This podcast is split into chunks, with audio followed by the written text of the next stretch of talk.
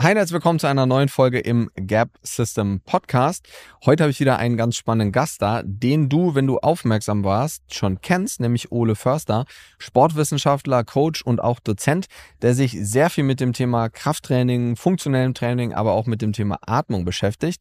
Und wir wollten eigentlich über das Thema Krafttraining und Atmung sprechen. Wir haben tatsächlich aber über so viele verschiedene Themen rund um das Thema Training mit dem Fokus auf Krafttraining und Atmung gesprochen. Das heißt, wir haben darüber gesprochen, was ist denn überhaupt so ein Thema ganzheitliches Krafttraining. Wir haben auch ganz viel über das Thema Mythen gesprochen. Das heißt, ist Krafttraining gesund? Ist es ungesund? Wenn es gesund ist, was ist denn dann überhaupt ein gesundes Krafttraining? Das heißt, welche Facetten sollten letzten Endes in diesem Training implementiert sein? Wir haben über Maximalkrafttraining, über Hypertrophie-Krafttraining gesprochen aber auch über das elastisch-dynamische Training, sprich sehen den ganzen Bandapparat, wie man sowas mit Sprüngen zum Beispiel oder auch mit verschiedenen anderen Alternativen ins Training einbauen kann.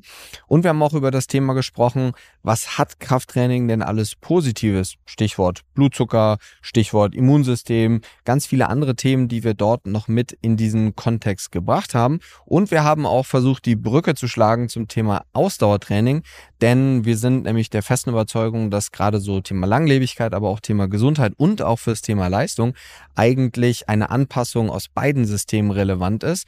Und wir haben auch über die neuesten wissenschaftlichen Daten gesprochen, ob sich das eine denn negativ auf das andere vielleicht auswirkt. Denk, man denkt ja oft so, der typische Krafttrainingsathlet, Ausdauer braucht er nicht zu machen, denn das wirkt sich ja eigentlich nur negativ auf seine Performance im Krafttraining aus. Und ob dem so ist, all das erfährst du definitiv in dieser Folge. Und danach sind wir aber auch aufs Thema Atmung eingegangen etwas, was natürlich jeder Mensch macht. Die Frage ist, wie bewusst macht das denn auch jeder Mensch und wie bewusst sollte man das auch tun, um sein autonomes Nervensystem, sprich den Sympathikus und den Parasympathikus, vielleicht in die richtige Balance zu bringen? Und wie wichtig ist auch der Fokus Nasenatmung bzw. Mundatmung, wenn es ums Thema Regeneration, sprich den Schlaf geht, wie zum Beispiel beim Thema Mouth Taping oder auch das Thema Nasenatmung im Kontext Ausdauertraining. Über all das haben wir im Detail gesprochen. Ganz am Ende erfährst du noch so ein bisschen was über das Training von Ole selbst, der ganz große Ziele hat, was das Thema Bergsteigen momentan angeht. Und ich wünsche dir ganz, ganz viel Spaß bei der Folge. Wir verlinken dir natürlich wie immer alles in den Shownotes unten. Und ich würde sagen, viel Spaß beim Abnörden in diesen zwei Stunden.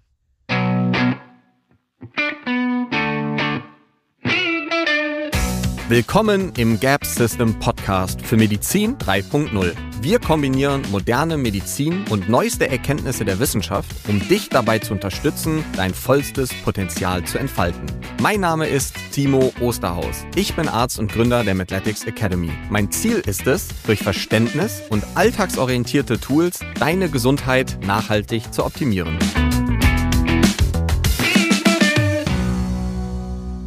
So, herzlich willkommen zurück. Ähm, heute wieder mit Ole Förster hier. Ich würde sagen, ähm, Ole, für die, die ähm, die erste Folge mit uns, die ja mehr so in Richtung Psychologie gegangen ist, am Ende so ein bisschen nerdy in dieses Longevity-Thema so ein bisschen abgedriftet ist. ja. ähm, erzähl noch mal ganz kurz, wer du bist, was du machst und ja. ähm, warum wir hier auch so in so einer geilen Trainingslocation sitzen. Ja. Also wir sitzen im FT-Club in München und äh, das ist eine ja, Trainingslocation vor allem für Kleingruppentraining, Personal Training, Athletiktraining. Und äh, ich bin hier Head Coach, ist auch ein Lizenz- und Franchise-System und dort bilde ich alle Coaches aus, die das machen. Und äh, bin auch hier so ein bisschen für Aus- und Weiterbildung vom Team verantwortlich. Sonst bin ich Personal Trainer, Athletiktrainer und arbeite sehr viel eins zu eins mit Menschen und dabei vor allem in so einem oder viel in so einem Reha- und Schmerzkontext auch, also eher späte Reha, ich bin kein Physio äh, und das ist sozusagen, womit ich den größten Teil meiner Zeit verbringe und dann noch so ein bisschen in der Lehre. Also ich habe immer mal wieder einen kleinen Lehrauftrag an der TU München, wo ich mal früher Sportwissenschaft studiert habe und mache da so Sportwissenschaft, Training oder Sportmedizin, Trainingstherapie ähm, ab und zu und sonst noch in allen möglichen Instituten, Unternehmen, äh, Fort- und Weiterbildung für Trainer, Physiotherapeuten und äh, sonstige. Das heißt, würdest du eigentlich sagen, gerade wenn man so an so einer großen renommierten Uni wie der TU jetzt ähm, unterrichtet, muss man ja eigentlich recht aktiv auf einem recht neuen und modernen Stand sein, oder? Weiß ich gar nicht immer. Also ich glaube, zumindest kann ich nur von meiner Studentenzeit berichten.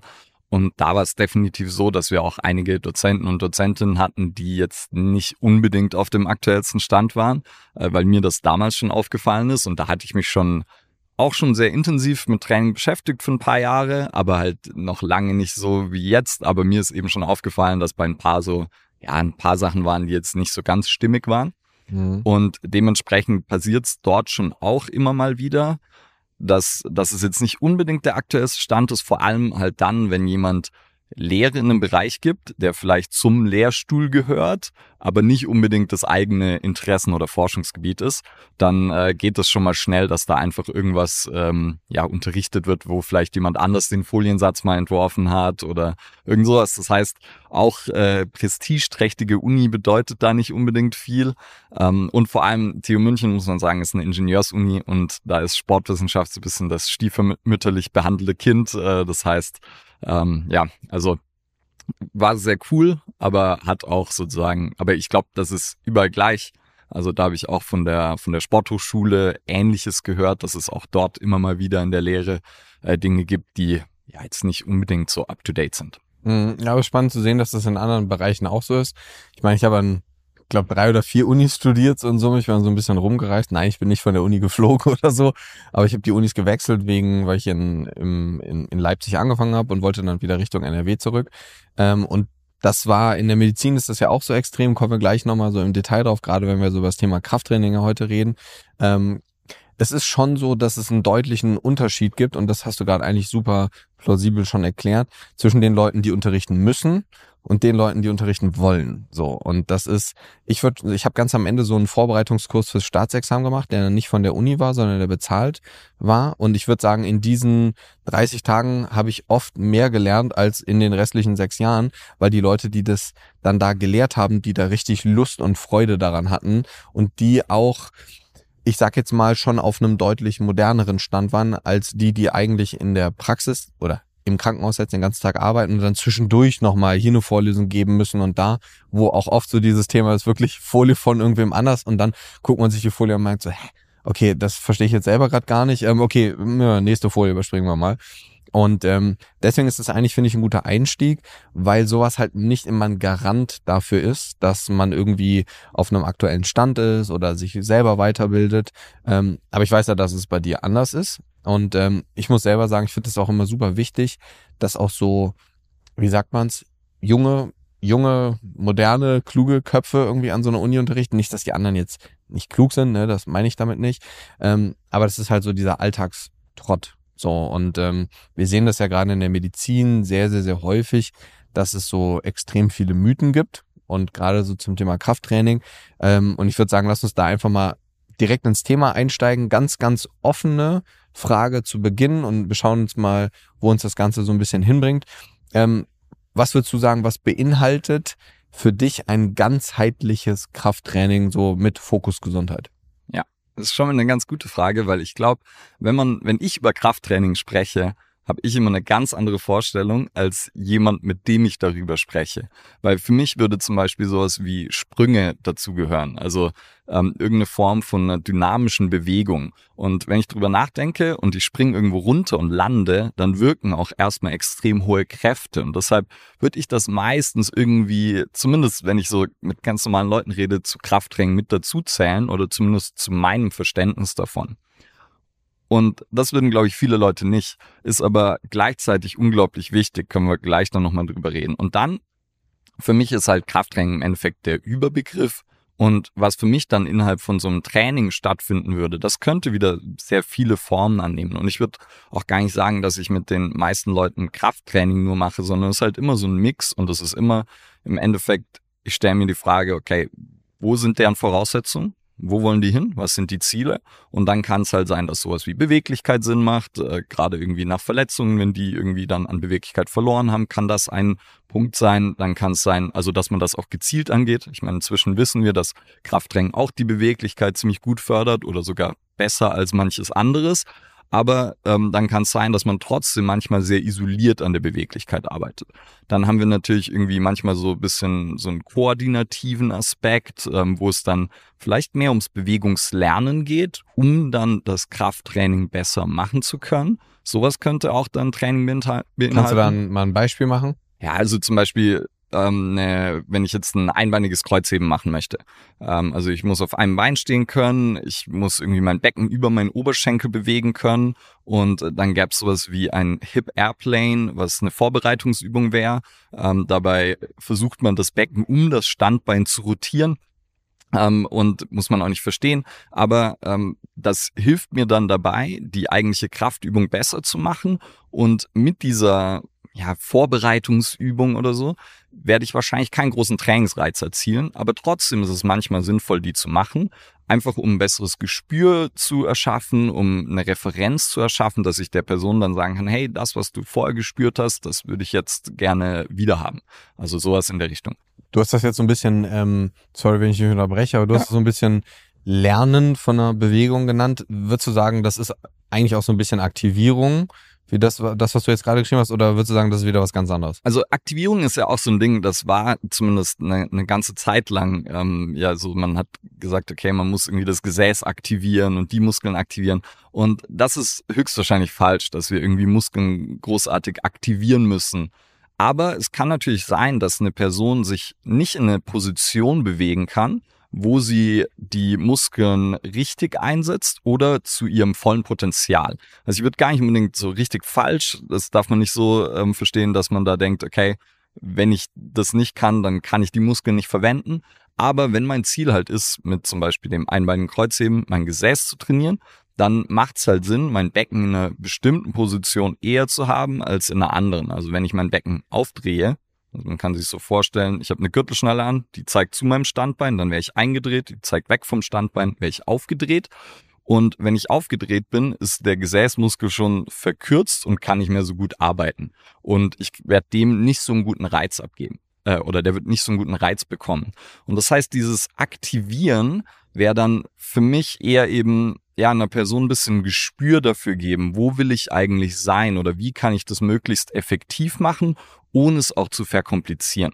Weil das will ich auch nicht, dass das dann so wirkt, als müsste ich erst tausend Sachen können, bevor ich trainiere. Weil Training ist eigentlich relativ einfach. Man muss halt dann nur den richtigen Einstiegspunkt finden und das richtige Niveau. Und dann würde ich es schon immer komplexer auch machen, wenn die, wenn die Ziele das ähm, mit sich bringen. Aber im Normalfall will ich erstmal sehr, sehr einfach starten und mich dann halt äh, sowohl im Gewicht steigern als auch vielleicht in der Komplexität. Hm, du hast jetzt gerade eben, als ich dich unterbrochen habe, so ein bisschen über dieses Thema, ähm, über diesen Mix gesprochen. Ähm, Beweglichkeit, dieses Lernen, also über das wir jetzt gerade gesprochen haben. Was würdest du da noch für Sachen hinzufügen? Genau, dann wären es definitiv eben so dynamische Dinge und das vor allem, weil es massiv unterschätzt wird und viel also zu wenig dynamisch meinst du jetzt Sprünge zum ähm, Beispiel? Ähm, das könnten Lauf-ABC sein, mhm. das könnten Sprünge sein, das könnten Landungen sein und auch das wieder sehr abhängig vom Niveau. Also mhm. Ähm, zum Beispiel, meine Oma ist vor paar Jahren verstorben, aber die hat äh, mit irgendwie 90 dann auch noch eine Form von dynamischem Training gemacht. Und für sie hieß es halt, sie hat sich irgendwo festgehalten und so ein bisschen das Gewicht schnell von einem aufs andere Bein verlagert. Und das war für sie, ich sage immer so ein Catchphrase dazu, ist schneller als der Alltag. Also Menschen sollten sich schneller als ihr normaler Alltag bewegen, einfach um ein paar Dinge zu erreichen. Und zwar einmal, ähm, wir verlieren ja Muskelmasse ab dem 30. Lebensjahr, wenn wir nichts dagegen tun. Und noch ein bisschen schneller verlieren wir unsere Power oder unsere Rate of Force Development, also unsere Schnellkraft und die Möglichkeit, Schnellkraft zu entwickeln. Und wir wissen ja auch, dass im Alter gerade Stürze sind ein Thema und sind sozusagen ein wirklich großer Risikofaktor. Und wenn wir viel Kraft und Muskulatur haben, ist das schon mal eine gute Sache. Aber wenn wir die Kraft nicht schnell aufbringen können, weil vielleicht bringen wir unser Bein schnell genug nach vorne, aber wenn wir dann nicht die Kraft schnell entwickeln können, dann können wir uns vielleicht trotzdem nicht abfangen und stützen immer noch. Und das heißt, und die geht doppelt so schnell verloren wie unsere Muskelmasse. Und deshalb macht es unglaublich viel Sinn, eben irgendwas Dynam Dynamisches, Explosives zu trainieren. Und dann sozusagen habe ich eben so eine gewisse Elastizitätskomponente. Also wenn ich zum Beispiel springe, dann wird ja Energie in meinen Sehnen eingelagert und dann wieder abgegeben. Das heißt, ich brauche da gar nicht unbedingt so viel muskuläre Arbeit.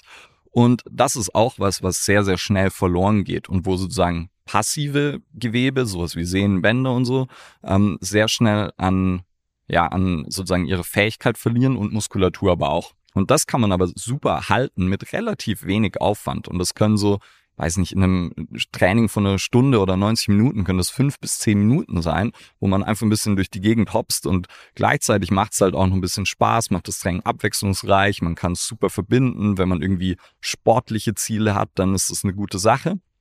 Und da kann man dann eben diese Elastizität erhalten.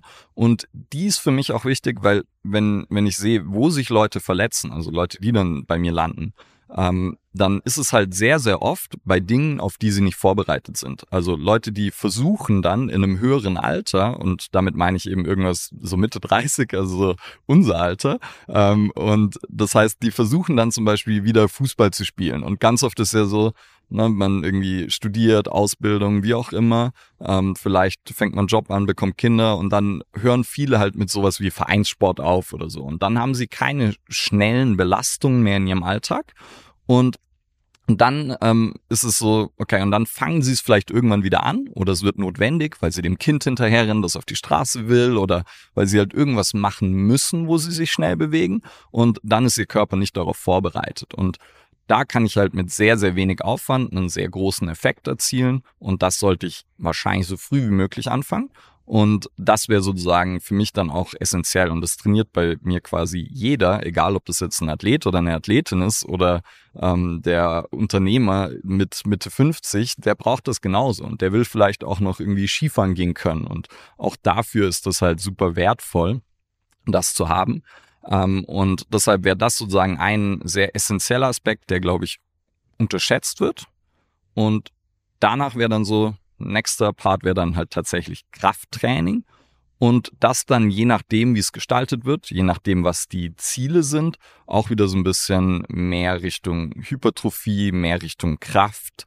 Ähm, in den meisten Fällen wäre es eine Mischung. Also will ich sowohl ein gewisses Muskelwachstum als auch einen gewissen Kraftaufbau. Und dann gäbe es halt Spezialfälle, irgendwie Athleten und Athletinnen mit Gewichtsklassen, wo ich halt das Muskelwachstum minimieren will oder, ähm, oder sehr kontrolliert nur haben will und aber einen Kraftzuwachs. Das heißt, da, das, dafür braucht man dann bestimmte Methoden. Und dann, ähm, was dann nicht unbedingt mehr Krafttraining ist, wäre aber dann noch so der Conditioning-Aspekt, also alles, was halt in Richtung Ausdauer, Energiebereitstellung, Energiesystem geht. Und das würdest du alles in einer Einheit machen? Nicht unbedingt. Es kommt ganz drauf an wieder. Also das wäre wär super abhängig. Wenn jetzt jemand zum Beispiel nur zweimal die Woche trainiert und zweimal die Woche zu mir kommt und die machen sonst nichts, dann würde ich da wahrscheinlich auch irgendeinen Ausdauerreiz versuchen zu setzen mit irgendwie ein paar Intervallen am Ende und das wäre dann weit weg von optimal, aber es wäre halt ein bisschen was. Und im Idealfall würde ich dann versuchen, sie mit der Zeit zu motivieren, in ihrer Freizeit irgendwas Ausdauertechnisches zu machen, irgendwelche Freizeitaktivitäten, die Ausdauersport beinhalten oder so, ähm, dass man das sozusagen außerhalb vom Kraftraum abdeckt, weil es ja nicht optimal ist, aber besser als nichts wär's. Mhm. Ja, Logisch. Auf Ausdauer gehen wir gleich eh nochmal so ein bisschen gezielter ein. Ähm, was ich ganz spannend fand, war gerade dieses Verletzungsthema. Das habe ich, glaube ich, in irgendeiner anderen Folge auch schon mal angesprochen. Ähm, das ist so crazy, wenn man sich die, die Daten anschaut. Gerade im Alter, was Verletzungsmuster anschaut.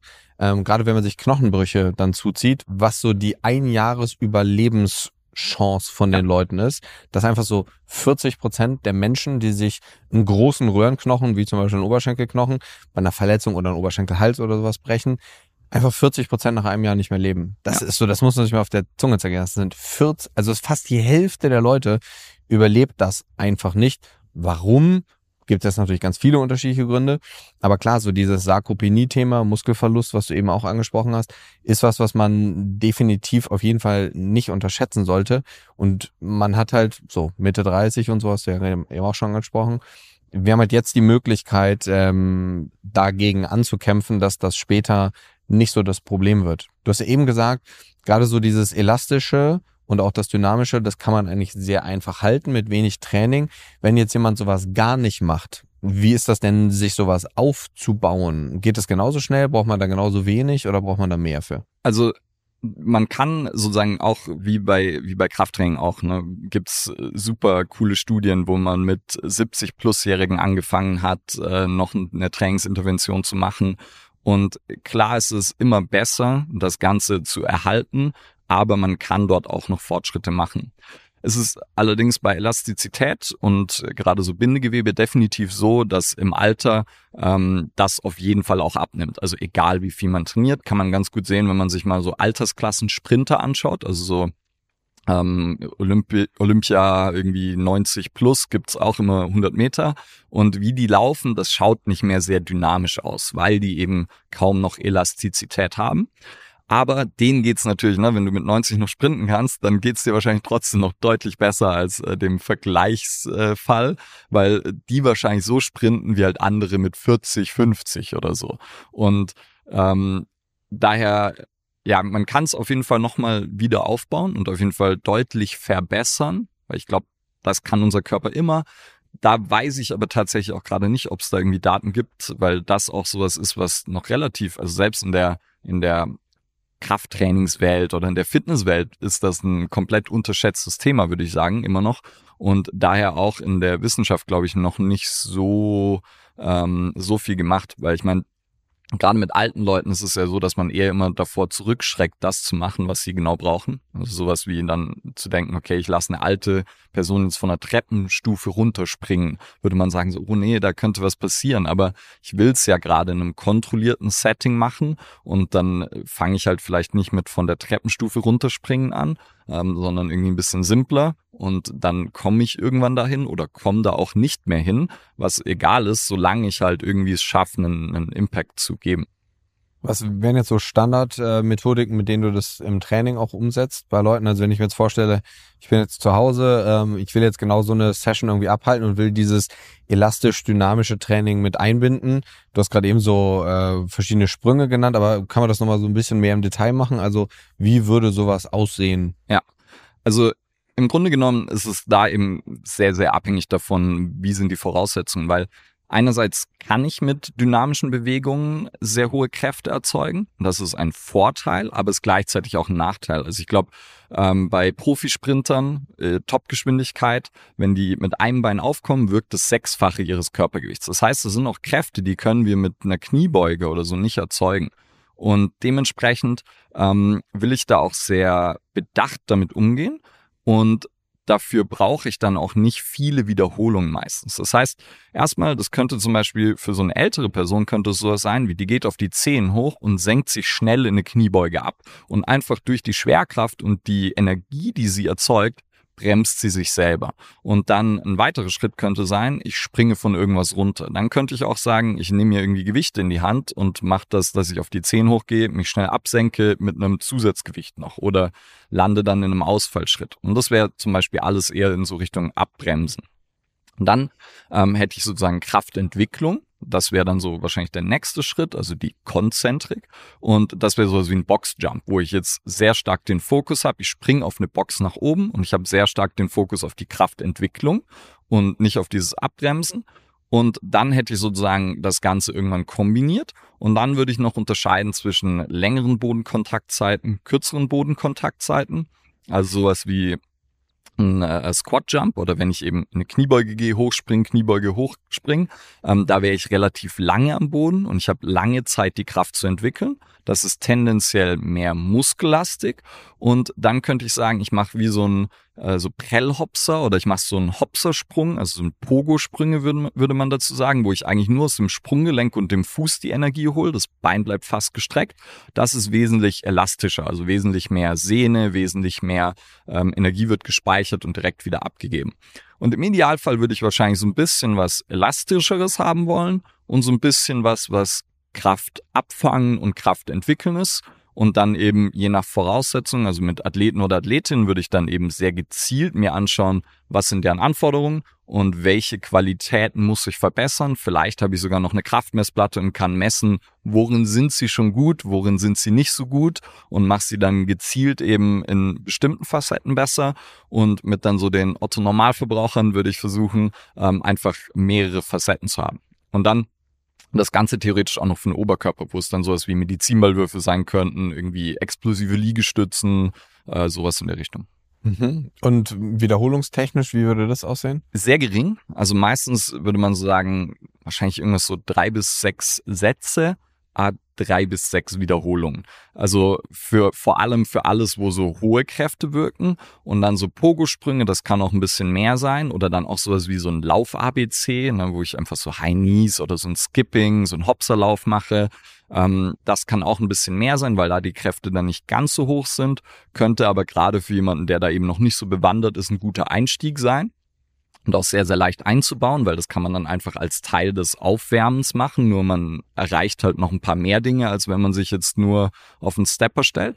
Und daher ähm, wär das, wären das so Möglichkeiten. Da würde ich dann auch höhere Wiederholungszahlen, also da mache ich dann, weiß nicht, so zehn Meter das Ganze oder ähm, ja, auch je nachdem, wie viel man das schon gemacht hat. Mhm, also du würdest aber schon sagen, dass das eigentlich für jeden relevant ist, weil man kennt das ja so aus dem Vorbereitungstraining beim American Football oder so, bei diesen athletischeren Sportarten. Ja. Aber du würdest schon sagen, dass das eigentlich auch in jedes Training von einem, ich nenne sie jetzt mal Normalos, wo ich mich jetzt zum Beispiel auch zuzählen würde, ja. ähm, würdest du schon sagen, dass das eigentlich in jeder Einheit auch mit drin sein sollte oder mehrfach in der Woche zumindest? Nicht in jeder Einheit, aber so, ne, wenn du sowas äh, zweimal die Woche machst, dann bist du, glaube ich, schon ganz gut bedient. Also da ist auch ähm, da kommt eben die, die Studienlage kommt dazu eher von Athleten auf jeden Fall. Und da kann man sagen, die Frequenz ist wahrscheinlich nicht ganz so wichtig, außer dass es wirklich deine Hauptsportart ist, eben irgendwas Sprung oder so, dann, ähm, dann schaut es wahrscheinlich nochmal ein bisschen anders aus, aber Frequenz ist nicht so super wichtig. Also mit zweimal die Woche habe ich da schon einen ganz äh, ordentlichen Impact. Und da muss man ja auch immer abwägen, so wie viel Input habe ich für wie viel Benefit. Und ich glaube, da ist man schon, ähm, hat man schon ziemlich große Vorteile. Okay, perfekt. Das war auch ein Riesenthema, was ich mir aufgeschrieben habe. Zwar tatsächlich erst recht weit hinten in der, in der Diskussion, aber alles gut. Ähm, also manchmal bringt dann das Gespräch auch in andere Bahnen. Von ja, und vor allem, ich glaube, also das, ich würde sagen, das ist so krass unterschätzt, dass es auf jeden Fall Sinn macht, äh, das auch so im Kopf zu behalten, weil mhm. es halt so wenig gemacht wird. Also wie viele Leute sieht man so im klassischen, ich habe das, ich weiß noch, ich war ganz früher auch mal in so einem Discounter und ich bin dann, habe so einen Hopserlauf, äh, die Bahn zwischen den Geräten entlang gemacht. Die Leute haben mich halt immer angeschaut, äh, als wäre ich verrückt und ich war halt der Einzige, der sowas dort gemacht hat. Mhm. Und dann ab und zu mal verirrt sich noch irgendwie ein Handballer und hat mal gehört, dass er irgendwie Boxsprünge machen soll. Und jetzt haben die Discounter in der Functional-Ecke, wo dann irgendwie so ein unbenutzbares Rack steht, noch eine Box und dann springt man da ein paar Mal auf die Box hoch, meistens viel zu oft und meistens springen sie wieder runter und so. Aber äh, ja, sonst macht das halt kaum wer. Klar, ist natürlich auch so ein bisschen wahrscheinlich was, was vom CrossFit so initialisiert wurde. Die ganzen Sachen genommen, das Ganze dann wieder auf Zeit gemacht, dann ganz viel, ganz schnell, ja. ohne Kontrolle eigentlich. Ja. Passieren ja häufiger auch mal ein paar Unfälle dabei. Ich kenne sogar jemanden, der sich beim, der beim Boxjump mal fast gestorben wäre tatsächlich. Okay. Ähm, der ist aber einfach gestolpert, unglücklich gelandet, Schädel-Hirntrauma und so. Okay. Ähm, aber grundsätzlich ist es, finde ich auch, gerade wenn man sich so Verletzungen im Nicht-Kontaktsport anschaut. Ne? Also ja. bei Richtungswechsel, wo das, was du jetzt gerade eben angesprochen hast, im Fußball zum Beispiel ja auch, ähm, aber ja auch im Alltag, beim Landen, beim Umknicken, ist jetzt ein ganz anderes Beispiel, aber trotzdem, es wirken halt einfach deutlich höhere Kräfte und wenn man das einfach kontrolliert, mal bewusst provoziert, dann kann man ja in dieser ungewollten Stresssituationen auch deutlich einfacher damit umgehen. Das war, ich habe früher auch mal so Mobilitätstraining für die Füße gemacht und die Füße auch in so ganz komische Gelenkspositionen bewegt und dann auch immer alle so, mein Gott, das ist mega ungesund und so. Naja, also ungesund würde ich das jetzt nicht nennen, wenn ich das kontrolliert mache. Ich will mich ja für die Situation wappnen, dass es mir unbewusst irgendwann passiert und mein Körper diese Situation kennt und weiß, damit umzugehen eigentlich. Ja. Ne? Und ähm, von daher ist das, bin ich mir absolut sicher, auch ein mega unterrepräsentiertes Thema. wenn man dieses Thema irgendwo sieht, dann würde ich sagen, es ist bei Social Media immer so ein bisschen so, man hat eine Box und äh, es geht eigentlich darum, wer mehr Platten oben drauf legen kann und wie hoch derjenige ja. dann springen kann. Aber das ist ja dann eigentlich nicht das, was wir wollen, oder? Also da habe ich mal einen Beitrag dazu gemacht, auch weil tatsächlich die, die Höhe der Box führt irgendwann nicht mehr dazu, dass man höher springt, sondern dass man nur mehr die Beine anzieht.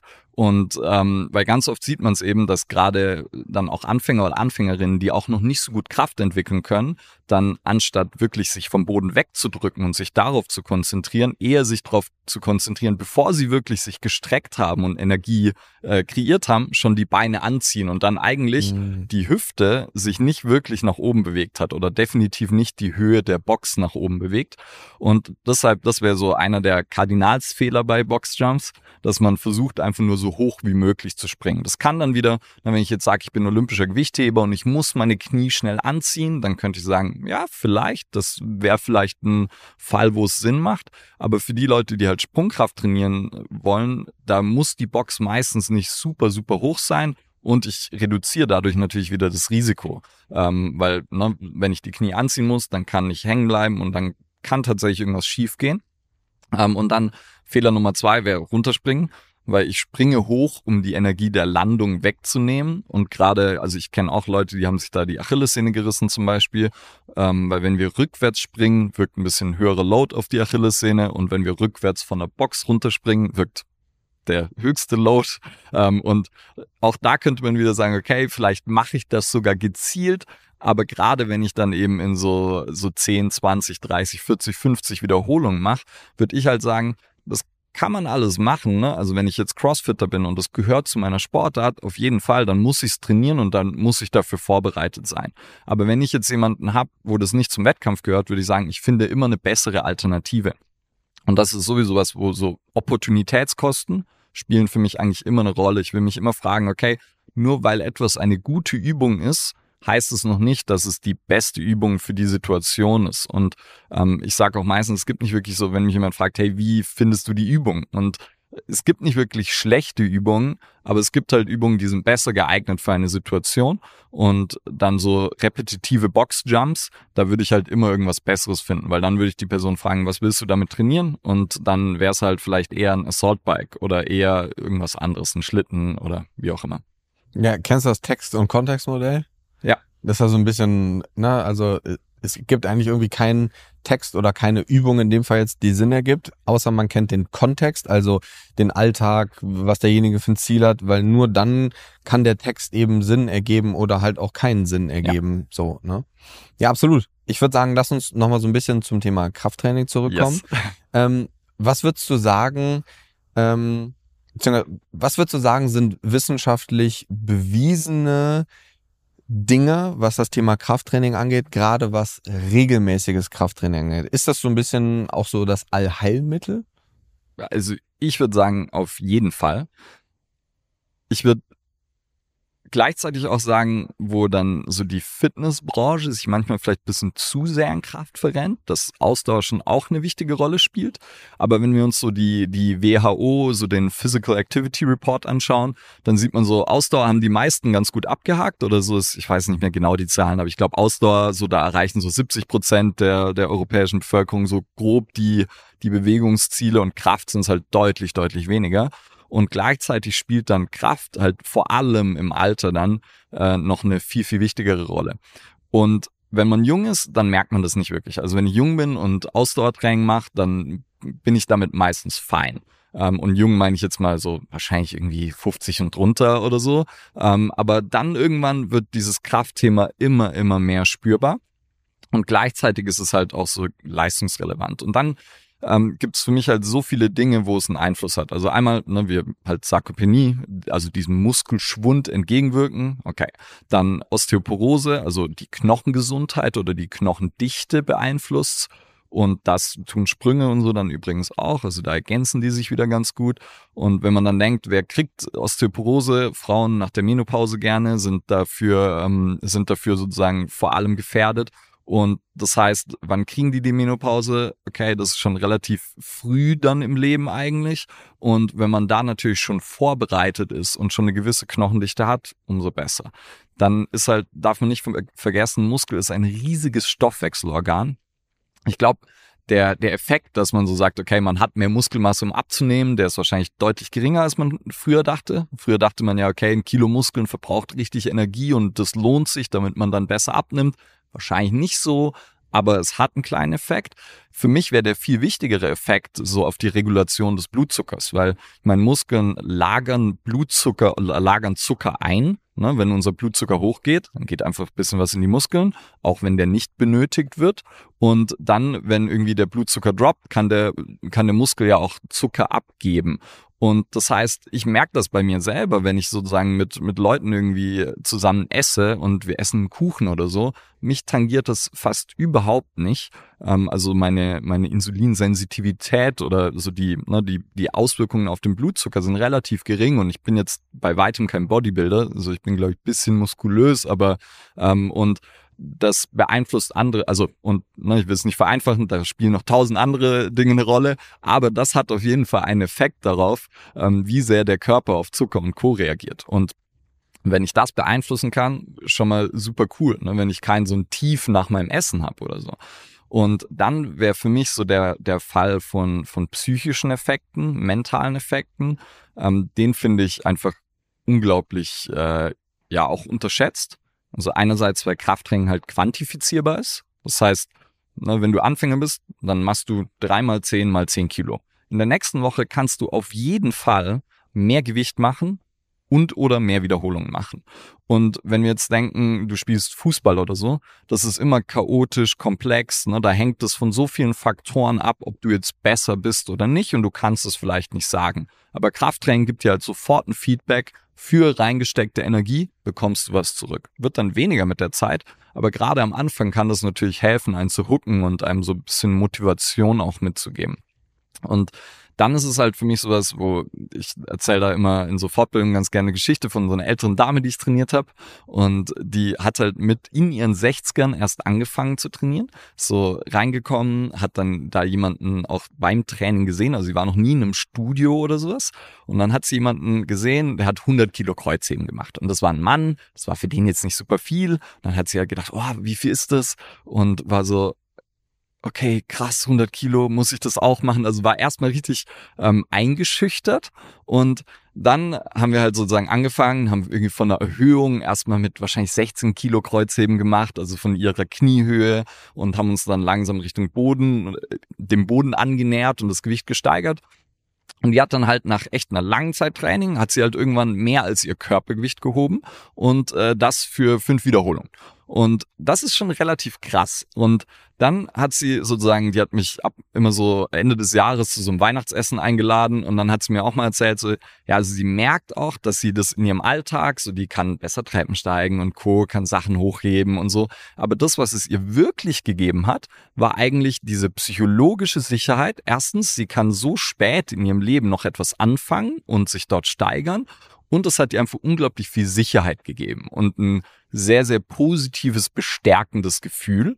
Und das kann man, glaube ich, kann man halt sehr schwer beziffern, ne? gerade in der so Wissenschaft. Ich bin da auch sehr, sehr zahlenaffin und so, aber ähm, gerade sowas darf man dann, glaube ich, auch nicht unterschätzen, was das für einen Einfluss haben kann.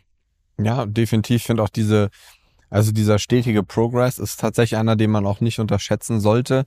Was, glaube ich, aber sehr viele Menschen tun. Also wenn man sich jetzt vorstellt, man geht so ins Fitnessstudio, kriegt so einen typischen Trainingsplan, ob der jetzt gut ist oder nicht, sei jetzt mal dahingestellt. Aber da steht dann drauf 25 Kilo zehnmal bewegen und wahrscheinlich machen die Leute acht Monate später immer noch 25 Kilo in derselben Wiederholungszahl irgendwie. Ähm, du hast das jetzt gerade schön angesprochen. In der ersten Woche mit 10 Kilo, in der zweiten Woche dann vielleicht mit 12,5 oder irgendwie so ist das, das ist ja nicht bis ins Unendliche steigerbar. Ja. Irgendwann werden ja die Sprünge kleiner und die Zeit zwischen den Sprüngen länger. So, aber ist es trotzdem was, wo du versuchen würdest, diesen Progress, also dieses Besserwerden ständig beizubehalten? Ich würde zumindest, also auch wieder sehr, sehr abhängig vom Kontext. Wenn jetzt jemand einmal die Woche zum Beispiel trainiert und das ist ein Anfänger oder eine Anfängerin, sagen wir 45, äh, Jahre alt. Und dann kann die Person mit einmal Training die Woche, wenn sie davor noch kein Krafttraining gemacht hat, auf jeden Fall ein halbes Jahr Fortschritt machen, wahrscheinlich ein Jahr, vielleicht sogar noch ein bisschen länger. Und dann wäre halt irgendwann sozusagen die Grenze erreicht, wo ich mehr Reiz bräuchte und das wahrscheinlich äh, nicht mehr Sinn macht, sozusagen in dieser einen Einheit diese Person mehr zu überreizen, sozusagen. Und dann muss ich mir halt die Frage stellen, okay, reicht mir das? Aber das ist oft halt eher so eine Zeitfrage. Also so, hey, wenn du mehr willst, musst du halt mehr trainieren. Ähm, und gleichzeitig ist aber auch so, wenn ich die Person dann einfach auf diesem Niveau halte, manchmal ist dann Stagnation ja auch Progression.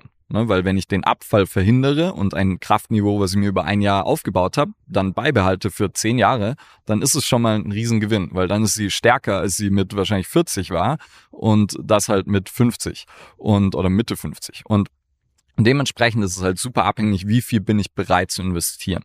Und dann ist es auch von den Zielen abhängig. Und dann ähm, wäre es für mich auch immer, wäre da Motivation auch ein super wichtiger Aspekt. Also ich will auch, dass Training Spaß macht. Ich habe jetzt ähm, Klienten und Klientinnen, die trainieren seit, ich glaube, über neun Jahren mit mir.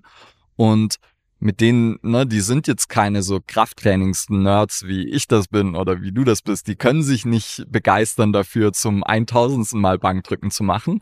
Und das heißt, mit denen bringe ich dann ein bisschen Variation rein. Dann haben wir vielleicht mal eine Phase, da trainieren wir mehr Ausdauer. Dann haben wir eine Phase, da trainieren wir mal so, ne, dann fokussieren wir uns einfach auf andere Aspekte ähm, und versuchen so ein bisschen die, den gesamten Progress, den wir gemacht haben, zu erhalten und irgendwas anderes vielleicht mal wieder eine Weile aufzubauen. Und so kann ich es halt schaffen, das Training auch interessant zu halten.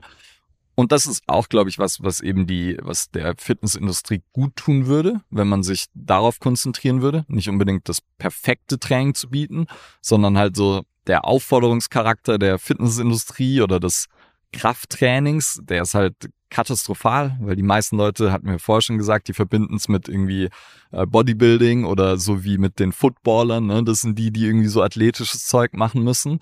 Und ich glaube, dass halt der Fokus viel mehr auf Spaß liegen muss und auf etwas finden, was man cool findet, so dass man es dann konstant machen kann, weil nur dann funktioniert's.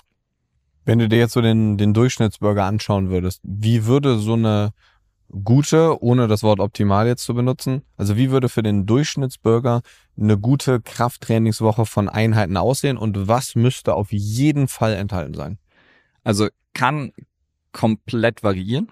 Ähm, von Frequenz, äh, ne, von Einmaltraining und dann halt irgendwie so 60 bis 90 Minuten zu, was ich zum Beispiel super vielen Leuten empfehle, ist jeden Tag ein kleines bisschen. Also inzwischen gab es in den letzten Jahren einige gute Studien zu, zu Microdosing bei Krafttraining. Kann ich halt auch mit irgendwie 10 Minuten am Tag wahrscheinlich einen ziemlich guten Effekt erzielen. Damit werde ich keinen ähm, krassen Muskelwachstum fördern. Damit werde ich nicht sozusagen irgendwie einen, einen Beachbody mir erzeugen. Aber von den gesundheitlichen Benefits für Kraft und Co. bekomme ich damit auf jeden Fall einige. Und ich habe den Vorteil, dass ich es zu einer Gewohnheit machen kann, dass ich sagen kann, okay, ich mache jeden Morgen zehn Minuten und das könnten zum Beispiel jeden Tag zwei Übungen sein. Eine Oberkörper, eine Unterkörperübung. Also ich mache irgendwie und ich brauche einfach vielleicht nur ein Set Kurzhantel und mache ein paar Kniebeugen mit einer Kurzhantel vorm Körper, dann mache ich irgendwie Bankdrücken, indem ich auf dem Boden liege. Dann nächster Tag ist Kreuzheben, zwei Kurzhanteln oder einbeiniges Kreuzheben und ähm, Rudern mit der Kurzhantel. Und so könnte ich halt relativ viel abdecken. Und was so grundsätzlich für mich eben dazugehören würde, ich würde das Training dann halt in Bewegungsmuster unterteilen, also Push-Pull oder Ziehen und Drücken für den Oberkörper und dann ähm, Hinge und Squat oder Hinge wäre das Englisch für Scharnier. Also wenn die Hüfte abklappt wie ein Scharnier oder eine hüftdominante Bewegung, das heißt, wäre sowas wie Kreuzheben, Hip Thruster. Und dann noch eben Squat oder Lunge, also so eine kniedominante Bewegung, wo sich Knie und Hüfte gleich viel bewegen oder Knie mehr als Hüfte. Und damit hätte ich mit diesen Vieren hätte ich sozusagen den, den gesamten Körper eigentlich ziemlich gut abgedeckt. Und bei einmal Training die Woche würde ich einfach die vier jeweils mit einer Übung mindestens trainieren. Bei zweimal würde ich es dann ein bisschen variieren. Dann würde ich wahrscheinlich ähm, von den Unterkörperübungen jeweils eine beidbeinige Version, also zum Beispiel eine Kniebeuge und eine eher einbeinige, zum Beispiel einen Ausfallschritt machen. Ähm, beim Kreuzheben beidbeiniges Kreuzheben, einbeiniges Kreuzheben. Und bei den Oberkörperübungen dann halt die Richtung ändern, also vertikal und horizontal drücken und ähm, ziehen. Und dann könnte ich noch drüber nachdenken, ich mache mal was beid, beid, beidarmig, einarmig, alternierend etc. Und das wäre dann so, kann ich mir wie so ein Baukastensystem zusammenstellen. Und dann will ich halt ähm, kann ich mir theoretisch über das Volumen Gedanken machen, ne? so ein Minimum, Maximum, also irgendwo sowas fünf bis zwanzig Sätze ähm, pro größere Muskelgruppe ist so ein Bereich, in dem man wahrscheinlich pro Woche sollte, oder pro, pro Woche. Pro Woche. Mhm. Pro Woche. Pro Einheit ist wahrscheinlich so zehn rum das absolute Maximum und so viele braucht man wahrscheinlich auch nicht. Also das wären auch so die, die klassischen Gym Bros. Da trainieren sehr viele auch einfach viel, viel zu viel und dann eigentlich nicht intensiv genug in den einzelnen Übungen. Und das kann man schon auch so machen, aber halt geht halt effektiver. Mhm. Wenn du, also ich will gleich nochmal noch auf dieses intensiv genug angehen, aber wenn du dir jetzt noch eine andere Person nehmen würdest, also jemand, der reinkommt und sagt, wie ich jetzt zum Beispiel, sagt, ja, ähm, ich mache schon so ein bisschen Krafttraining und, ähm, wobei ich mache jetzt recht viel Krafttraining, aber wenn man sich jetzt so mein Alter und so ja. vorstellen würde, Gesundheit ist mir wichtig, aber das Aussehen auch. Wie würdest du sowas dann splitten? Ja, also ne, da irgendwie zwei bis dreimal Training die Woche ist dann schon, sollte es schon sein. Also zweimal. Gibt's da eine obere Grenze? Also wo du sagen würdest, so mehr als fünfmal würde jetzt keinen Sinn ergeben oder so? Also im Endeffekt ist so, kann man auch wieder so sehen, von zwei auf dreimal hast du einen richtig großen Sprung noch von drei auf viermal wird der Sprung kleiner. Also da haben wir auch dieses Law of Diminishing Returns, ähnlich wie ne, Kraft wird irgendwann dann schwieriger zu erreichen, hast du da nicht mehr so einen großen Benefit von der mehr investierten Zeit. Und deshalb drei ist halt ein guter, okay, das ist nicht super zeitaufwendig. Ähm, und sonst, ähm, je nach Trainingsplanung, kann viermal, fünfmal Sinn machen, aber man braucht halt nicht unbedingt äh, das, sondern da sind dann halt wieder so andere Faktoren eben auch wichtig. Wichtig, glaube ich, jetzt noch dazu sagen, wir reden ja jetzt gerade nur von Krafttraining. Ne? Genau. Wenn wir gleich diese Ausdauerkomponente nochmal so ins Sport werfen, kann es ja durchaus sein, dass so fünf, sechs Mal die Woche Sport schon sehr viel Sinn ergibt in der Woche oder auch, wie du eben schon gesagt hast, jeden Tag. Aber dieses Krafttrainingsthema wäre ja. jetzt da ja. in Bezug drauf. Ne? Ja, genau. Und da ist halt dann Ne, bei dreimal wäre es halt für mich meistens ein Ganzkörpertraining noch, wo ich dann halt schaue, dass ich eben immer zwischen den Tagen Minimum mal einen Tag Pause habe, wo ich mich auch erholen kann und wo dann die Adaptationsprozesse stattfinden können. Und äh, wenn es dann eben sowas wäre wie dieses jeden Tag ein bisschen, dann wäre es halt ne, auch von der Intensität oder vom Volumen her einfach geringer, so dass man das noch handeln kann. Ähm, und sonst bei diesem Ne, wenn ich dann über dreimal gehe, dann macht es oft Sinn, eben irgendwie das ein bisschen aufzuteilen in Oberkörper, Unterkörper oder in dann ziehende, drückende Muskulatur oder ne, gibt es tausende Varianten und da ist auch keine der anderen überlegen. Also es ist ähm, das haben auch haufenweise Studien untersucht inzwischen. Und im Endeffekt, wenn wir über eine Woche, über einen Monat halt ungefähr das Gleiche trainieren, ist es relativ wurscht, wie wir das trainieren. Und dann auch, ob wir dann, wie wir es periodisieren, ob wir das sozusagen, ne, ob wir dann irgendwie einen schweren Tag machen, einen bisschen leichteren Bodybuilding-lastigen oder ob ich das in einer Einheit mache, wo ich dann eine schwere Übung habe und dann eher Bodybuilding-lastige oder so relativ wurscht eigentlich. Ähm, gibt dann so ein paar Dinge, die ich trotzdem beachten muss, dass ich halt wahrscheinlich nicht zu viele komplexe Übungen miteinander paare und so weiter. Ähm, aber ansonsten äh, gibt's da relativ viel Spielraum und man kann es halt so ein bisschen an die Voraussetzungen, in welches Gym geht man und so weiter anpassen. Aber ja. Okay. Wenn man jetzt noch so ein bisschen auf diese Intensität zurückkommt, die wir eben angesprochen hatten, ich denke, Klar, wenn man so ins Fitnessstudio reinkommt, ist so das typische Bild, dass die Hälfte der Leute irgendwie auf dem Stairmaster, auf dem Stepper oder auf dem Laufband drauf sind. Ähm, aber wenn man sich jetzt Menschen anguckt, die Kraft, eigentlich ist es ja kein richtiges Krafttraining, aber die an einem Kraftgerät oder an einer Hantel, an einer Langhantel oder in dieser Functional Area oder wie auch immer trainieren, die definitionsgemäß eigentlich Krafttraining machen, aber eine so niedrige Intensität haben, dass es eigentlich wahrscheinlich auch kein Ausdauertraining ist, weil es dafür zu wenig Wiederholungen sind, aber es auch kein richtiges Krafttraining ist. Ähm, wo fängt da Krafttraining an und wo, wo hört das auf? Also ich würde sagen, wahrscheinlich so alles, was man weniger als 30 Mal schafft, ähm, das wäre so für mich Krafttraining. Ähm, als Anfänger, Anfängerin ist das auch, ne, geht das ein bisschen höher. Da kann ich mit Dingen, die 30 Prozent meiner Maximalkraft entsprechen, was echt sehr wenig ist, kann ich einen, ähm, einen Reiz für Kraft und Hypertrophie setzen. Aber das geht dann ziemlich schnell vorbei. Und das ist auch so was, eigentlich was ganz Schönes, weil Intensität muss man auch irgendwie lernen. Und das heißt, am Anfang hast du mehr Fehlertoleranz und du kannst sozusagen, ne, auch wenn du viel zu leicht trainierst, dann machst du trotzdem Fortschritt.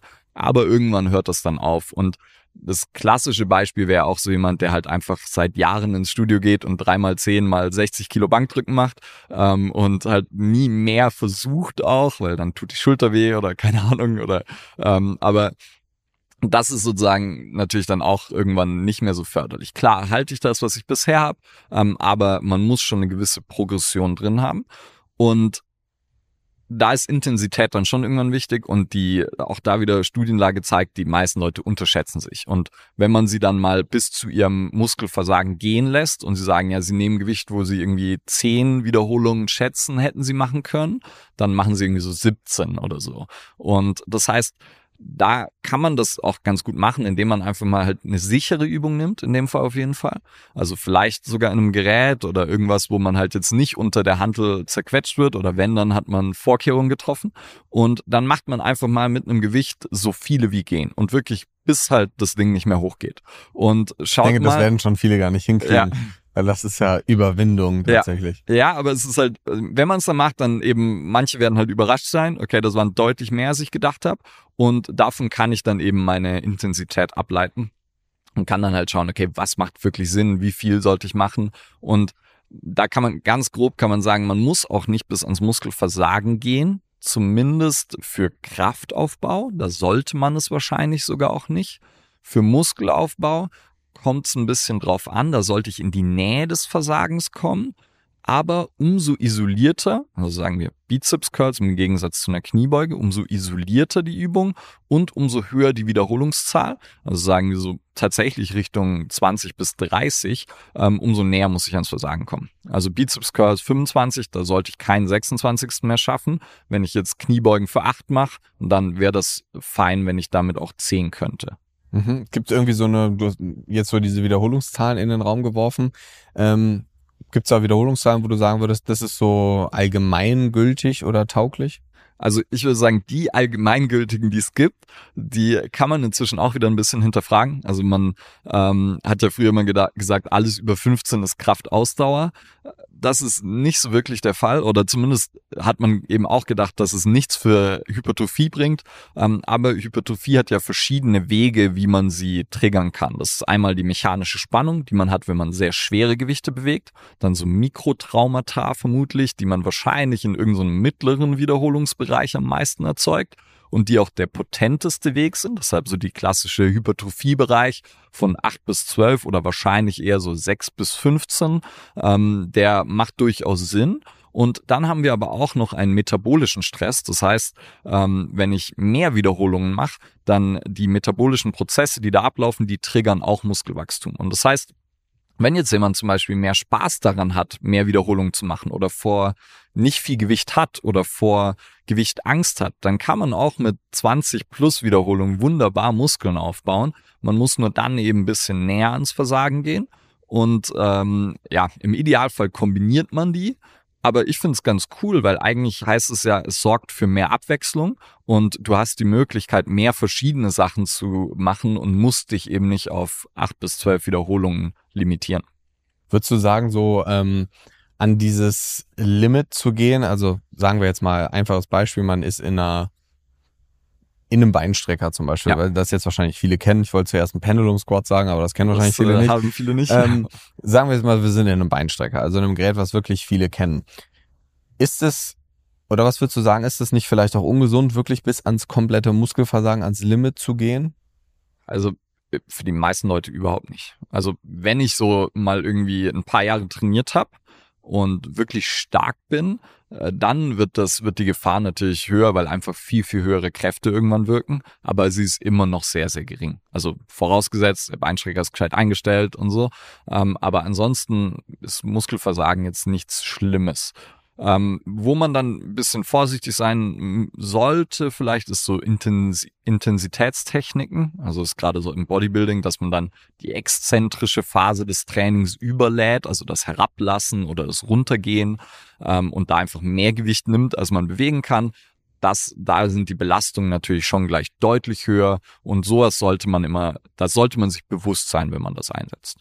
Ja, ich habe die Frage bewusst so gestellt, gerade, wie ich sie gestellt habe, weil ich wollte dir nicht meine Meinung schon in ja. die Frage mit reinlegen, ähm, weil ich sehe das nämlich definitiv genauso ja. wie du. Ich kann mir nicht vorstellen, dass das ein, klar, wenn man die Übung jetzt falsch macht, dann logisch, aber dann ist auch nicht das Muskelversagen das Problem, sondern dass man die Übung halt falsch macht.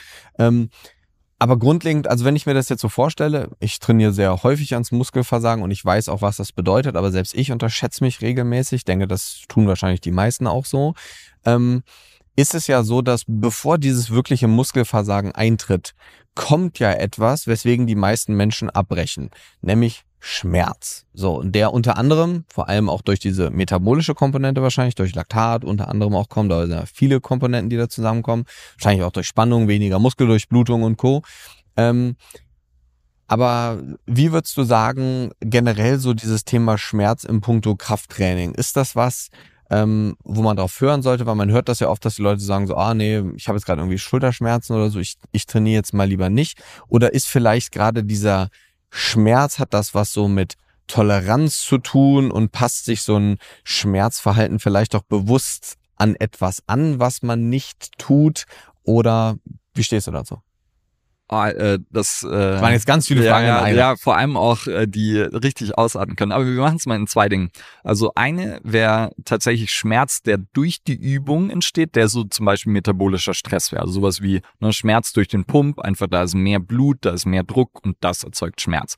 Der ist natürlich völlig unbedenklich und den kann ich auch äh, ausreizen. Und da gibt's Leute, die finden das geil. Dann würde ich sagen, okay, good for you. Und andere Leute, die würden sagen, ja, ich finde das nicht so geil, dann brauche ich es auch nicht, weil ich kann mit anderen Dingen äh, das gleiche Trainingsziel erreichen wahrscheinlich. Und Aber kommen die dann ans Muskelversagen? Also kann man also, ans Muskelversagen ohne diesen Schmerz kommen? Auf jeden Fall. Wenn du in einem niedrigeren Wiederholungsbereich bist, dann schon. Und dann ist es halt. Aber dann braucht man halt mehr Gewicht. Genau, dann brauche ich mehr Gewicht. Und das heißt dann, und da wäre es auch häufiger, dass mal so Technikversagen das eigentliche Muskelversagen ist, weil ich halt nicht mehr dann die Zielmuskulatur benutze zum Beispiel oder, ne, das heißt, da wäre häufig ein anderes Abbruchkriterium. Und dann der zweite Fall, weil eben ne, Schmerz, großer Begriff, ähm, so, ne, ich kann was nicht machen, weil ich habe Schulter.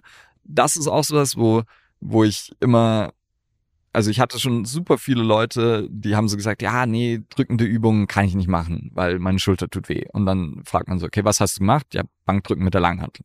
Okay, ähm, schauen wir uns entweder mal die Technik an und dann kann es halt sein, dass die Person vielleicht tatsächlich äh, für Bankdrücken mit der Langhantel vielleicht nicht genug in Rotation der Schulter hat oder was auch immer, aber dass vielleicht die Übung nicht richtig für sie ist. Das heißt aber nicht, dass ich dann keine drückenden Übungen machen sollte, sondern ganz im Gegenteil, was ich dann versuche, wenn jemand Schmerzen hat, ich will einerseits, ich will mir die Belastungsseite anschauen, also ich will schauen, warum kriegt diese Schulter Belastung ab und bekommt Schmerzen und das kann dann sowas sein wie Beweglichkeitsaspekte, ne?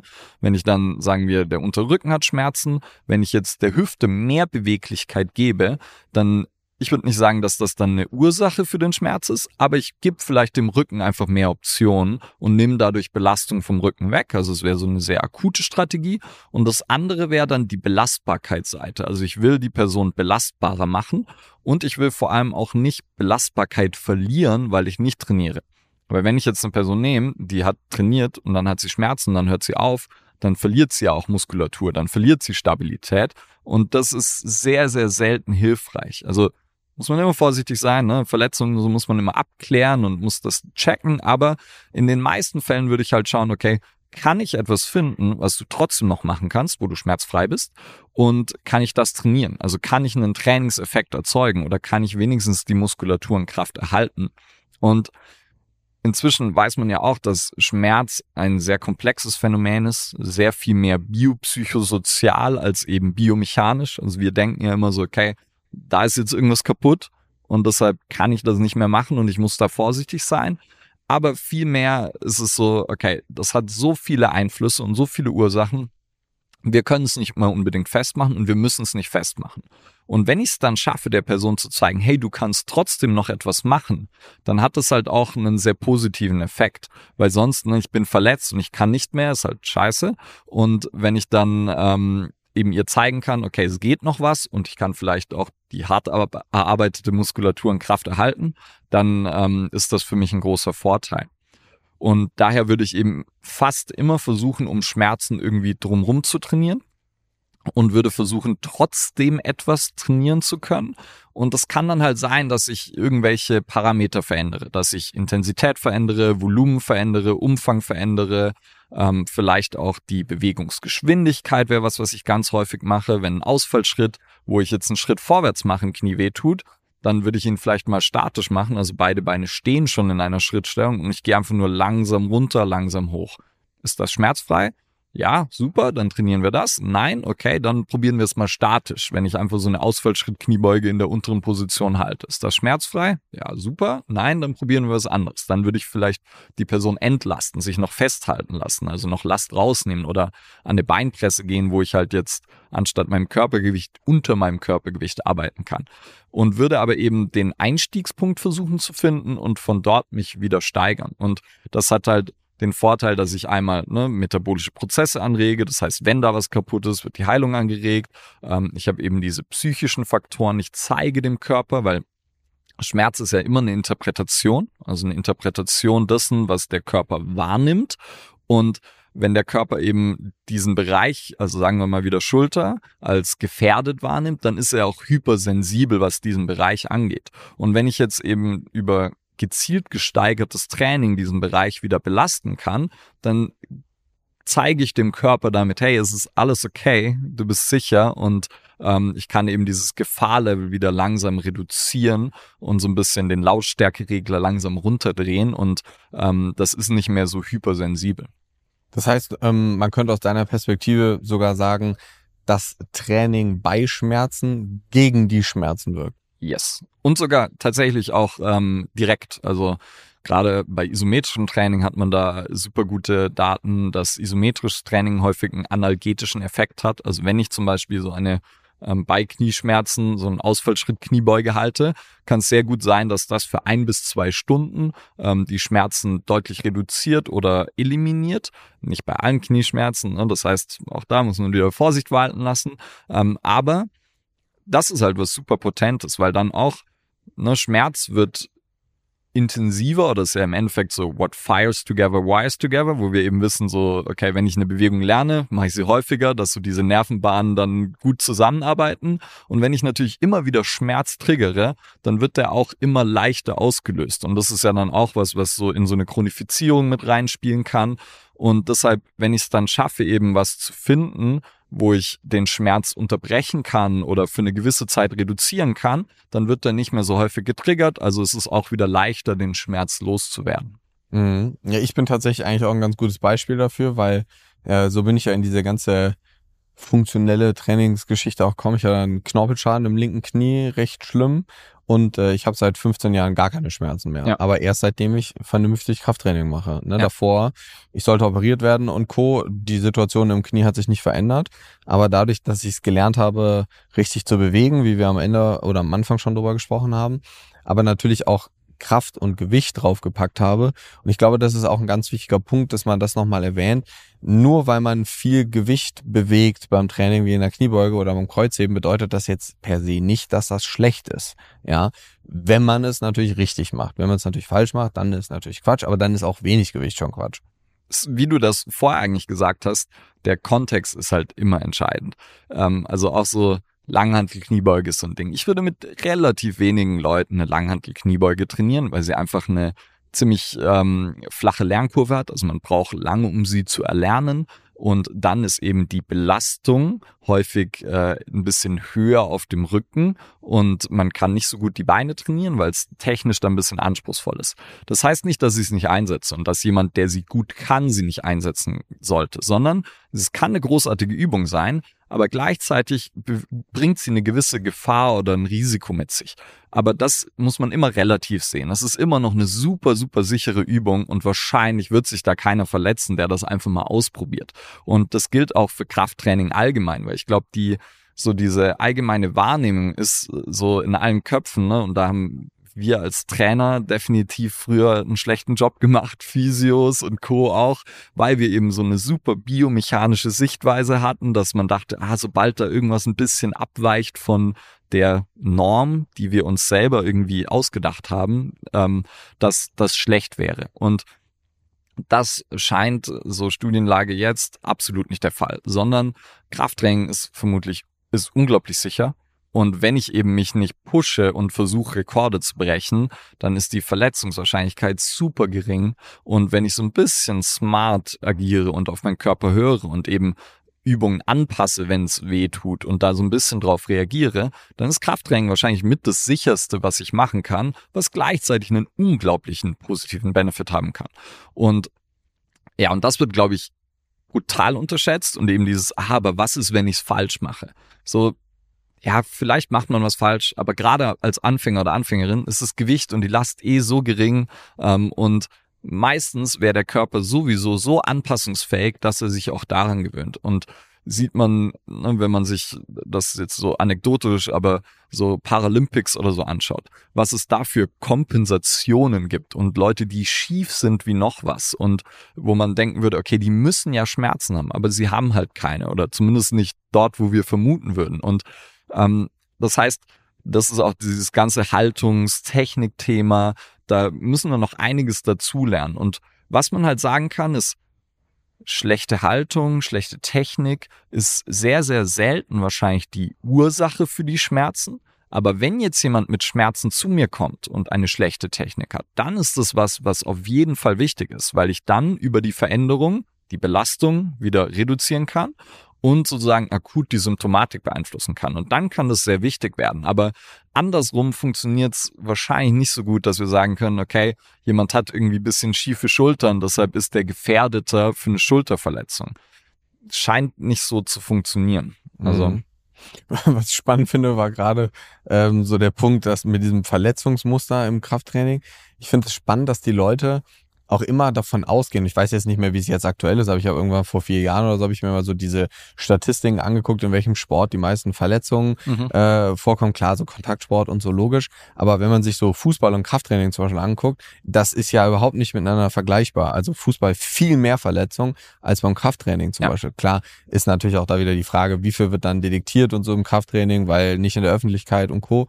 Ähm, aber de facto ist es trotzdem lustig, dass die Leute viel mehr Respekt davor haben, sich Gewicht auf die Schulter zu legen, anstatt sich die Fußballschuhe anzuziehen und einfach kalt ähm, irgendwie Richtungswechsel zu machen, wobei sich selbst Leute, die das beruflich im Extremsport machen, also wobei passieren die meisten Unfälle im, beim Fußball nicht, weil die Leute zusammenknallen, ja. sondern bei einem äh, bei einem extremen spontanen Richtungswechsel, wo die Kreuzbänder zum Beispiel nicht mehr mitmachen oder die Adduktoren plötzlich keine Lust haben. Ähm, und das ist ein, ein spannendes Thema, finde ich immer, weil so dieses, weil es irgendwie immer noch so negativ behaftet, dieses Krafttraining. Und da muss man sagen, gibt's ja so manche Ärzte, die da auch gerne ihren Teil dazu beitragen, ähm, die dann über verschiedene Themen so ein bisschen sprechen. Da komme ich aber gleich nochmal drauf, weil was ich jetzt noch einmal wissen wollte, weil du gerade dieses Thema Kniebeuge oder Backsquat angesprochen hast, was wahrscheinlich nicht so die beste Übung ist es gibt jetzt nicht so die beste Übung, aber was würdest du denn eher machen? Also wenn du die Wahl hättest zwischen einer Langhantel, Kniebeuge, also einem Backsquat, wo die Stange auf dem Rücken liegt, ähm, oder was anderem mit so einem ja. Durchschnittsmenschen. Was würdest du denn eher machen als eine Langhantel-Kniebeuge? Also für die meisten würde ich, das kommt ganz drauf an, was ich zur Verfügung habe. Ähm, für die meisten Sagen wir mal, ich, du hast alles. Ja, für die meisten will ich trotzdem eben das Muster der Kniebeuge auf jeden Fall trainieren, aber das muss sich nicht unbedingt schwer beladen. Ähm, oder ich würde es halt anders beladen. Das könnte sein, ein Front Squat für manche, immer noch technisch relativ anspruchsvoll, hohe, hoher Beweglichkeitsanspruch. Das könnte sowas sein wie ein Goblet Squat der, also wo ich ein Gewicht einfach vor dem Körper halte, Kurzhantel oder Kettlebell.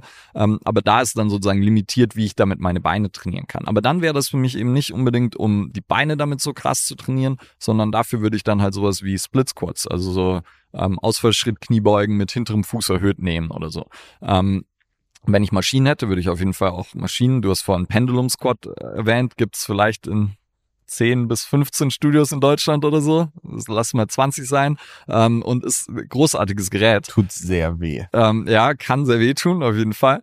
Und ähm, das ist zum Beispiel großartig oder ein Hack Squat, eine Hackenschmidt Kniebeuge. So ist, ähm, da kann ich die Stabilität, die mir das Gerät gibt, halt wunderbar nutzen, um dann Kraft und Muskulatur aufzubauen. Also das ist ähm, in dem Fall eigentlich, das ist ja auch so gerade in so diesen funktionellen Trainingskreisen, also auch Functional Training, so ein bisschen schwieriger Begriff, aber ähm, da werden ja Maschinen und Geräte häufig auch ja so ein bisschen schlecht gemacht, verteufelt ja. sogar und völlig zu Unrecht, weil in, für viele Fälle sind sie einfach unglaublich gut, aber dann halt auch wieder das Richtige für die richtige Situation.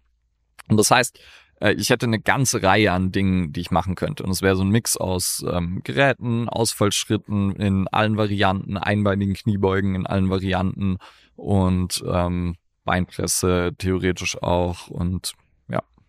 Okay.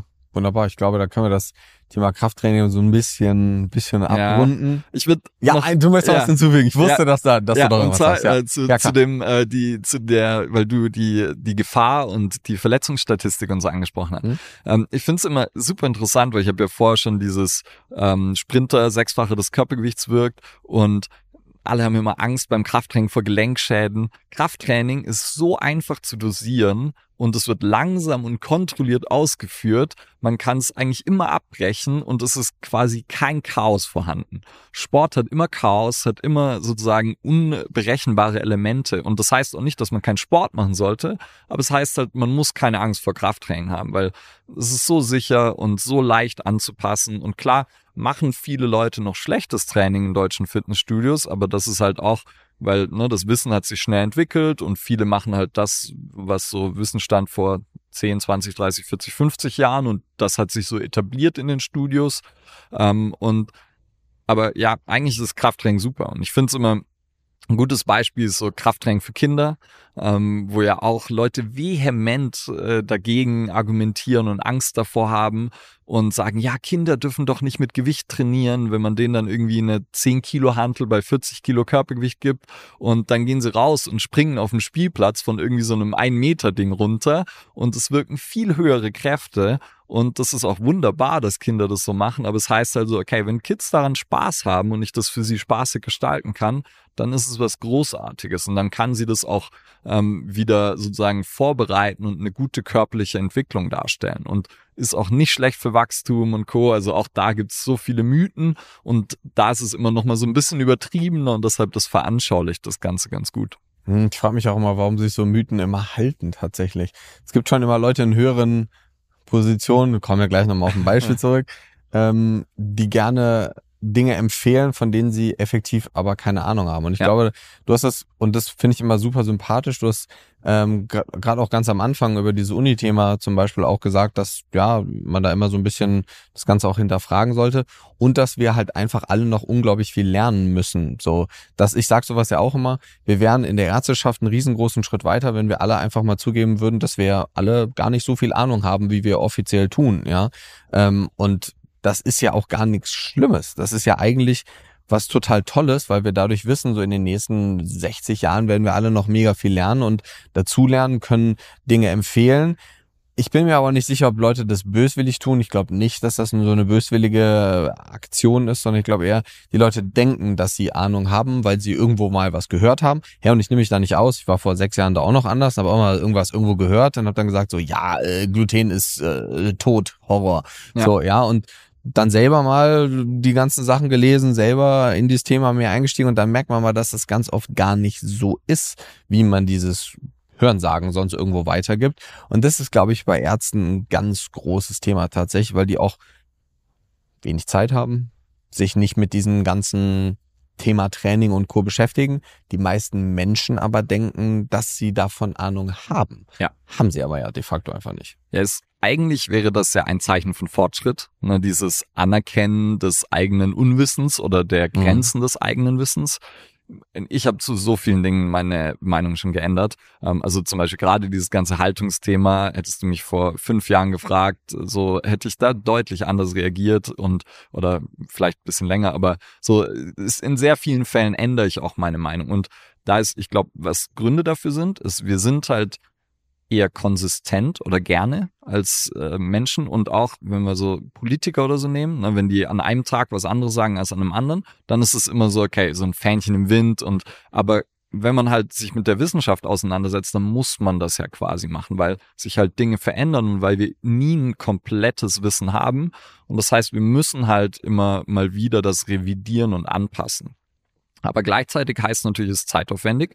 Ich bin auch, ich kann nicht up to date sein, weil ich deck so viele Bereiche ab. Das heißt, ich bin so semi up to date und dann habe ich halt in bestimmten Bereichen Experten noch, zu denen ich gehen würde, wo ich mir, wo ich mich dann wieder weiterbilde oder wo ich mir nochmal Informationen abhole und wo ich dann halt auch sage, so, hey, das habe ich leider, habe ich Schmarrn verzapft und ähm, ist ja auch nicht schlimm, weil so ist ein Zeichen, glaube ich, von ähm, ja, Authentizität eigentlich und von so, okay, ich habe damals, habe ich das gedacht, dass es richtig war und was ich mir nur immer wünschen würde, ist, dass Leute halt sich da tatsächlich selber ab und zu hinterfragen und auch mal so eben hinterfragen, so, hey, woher kommt das Wissen eigentlich, von dem ich so krass überzeugt bin? So, basiert es wirklich auf, auf soliden äh, Daten oder hat mir das mal irgendein Dude im Gym erzählt, dass das der einzige Weg ist zu trainieren? Mhm. Und dann sollte ich mich wahrscheinlich fragen, so, okay, es könnte sein, dass das falsch ist. Kann ja auch richtig sein, aber es könnte sein.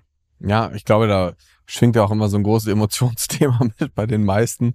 Ähm, und wir würden halt alle einen Riesenschritt weiterkommen, wenn man halt offiziell oder ja, muss jetzt ja auch nicht öffentlich sein, aber wenn man halt unemotionslos und einfach konstruktiv über solche Sachen spricht. Ja. Ähm, weil das ist ja das, was wir alle wollen, irgendwie auch weiterkommen. Ne? Ich meine, der das Problem ist natürlich, wenn das zur eigenen Identität wird. Also ich glaube, zum Beispiel die Physiotherapie hat jetzt eine, eine super interessante Situation. Man hat festgestellt, manuelle Behandlungen funktionieren anders, als man früher gedacht hat. Und die ganze Physiotherapie basiert aber auf manueller Behandlung. Und ähm, wer sitzt in den Physiotherapieschulen und unterrichtet? Die, die gut waren darin, manuell zu behandeln. Und das heißt, wenn du jetzt 30 Jahre lang das unterrichtet hast und dich da sozusagen reingefuchst hat und jetzt sagt dir jemand, ja, das ist halt ein bisschen anders. Ähm, und das heißt ja auch noch lange nicht, dass manuelle Behandlungen nicht gut sind. Nur wie man sie halt einsetzt, sollte ein bisschen anders sein und wahrscheinlich in Kombination mit anderen Dingen. Aber ja, wenn deine gesamte Identität und dein gesamtes wirtschaftliches Einkommen darauf basiert, ist es natürlich schwierig, diesen Twist zu machen. Und manche machen das und da habe ich auch einen heiden Respekt davor, weil ich, ne, wenn ich meine Meinung anpassen musste, dann sind es Kleinigkeiten. Ähm, und ja, und wenn das jemand kann, super, aber ich verstehe auch, dass es super schwer ist. Mhm. Ja, definitiv. Lass uns nochmal so ein bisschen aufs ähm, Thema Ausdauer kommen. Wie wichtig ist jetzt das Thema Ausdauer im Kontext Training, wenn man das so in Relation zum Krafttraining setzt? Ja, also ich glaube eben beide super wichtig. Gerade so Langlebigkeit ist scheinbar sogar Ausdauer noch etwas wichtiger.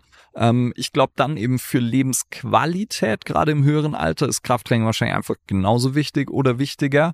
Ähm, aber man sollte auf jeden Fall Ausdauertraining nicht unterschätzen. Vor allem nicht, wenn man denkt, dass es einem, also wenn man aus dem Krafttrainingsbereich kommt und wenn man Angst hat, dass es einem Muskel, Muskulatur oder ähm, oder Kraft kostet, weil es wahrscheinlich sehr, sehr förderlich sogar eher ist in einem gewissen Rahmen.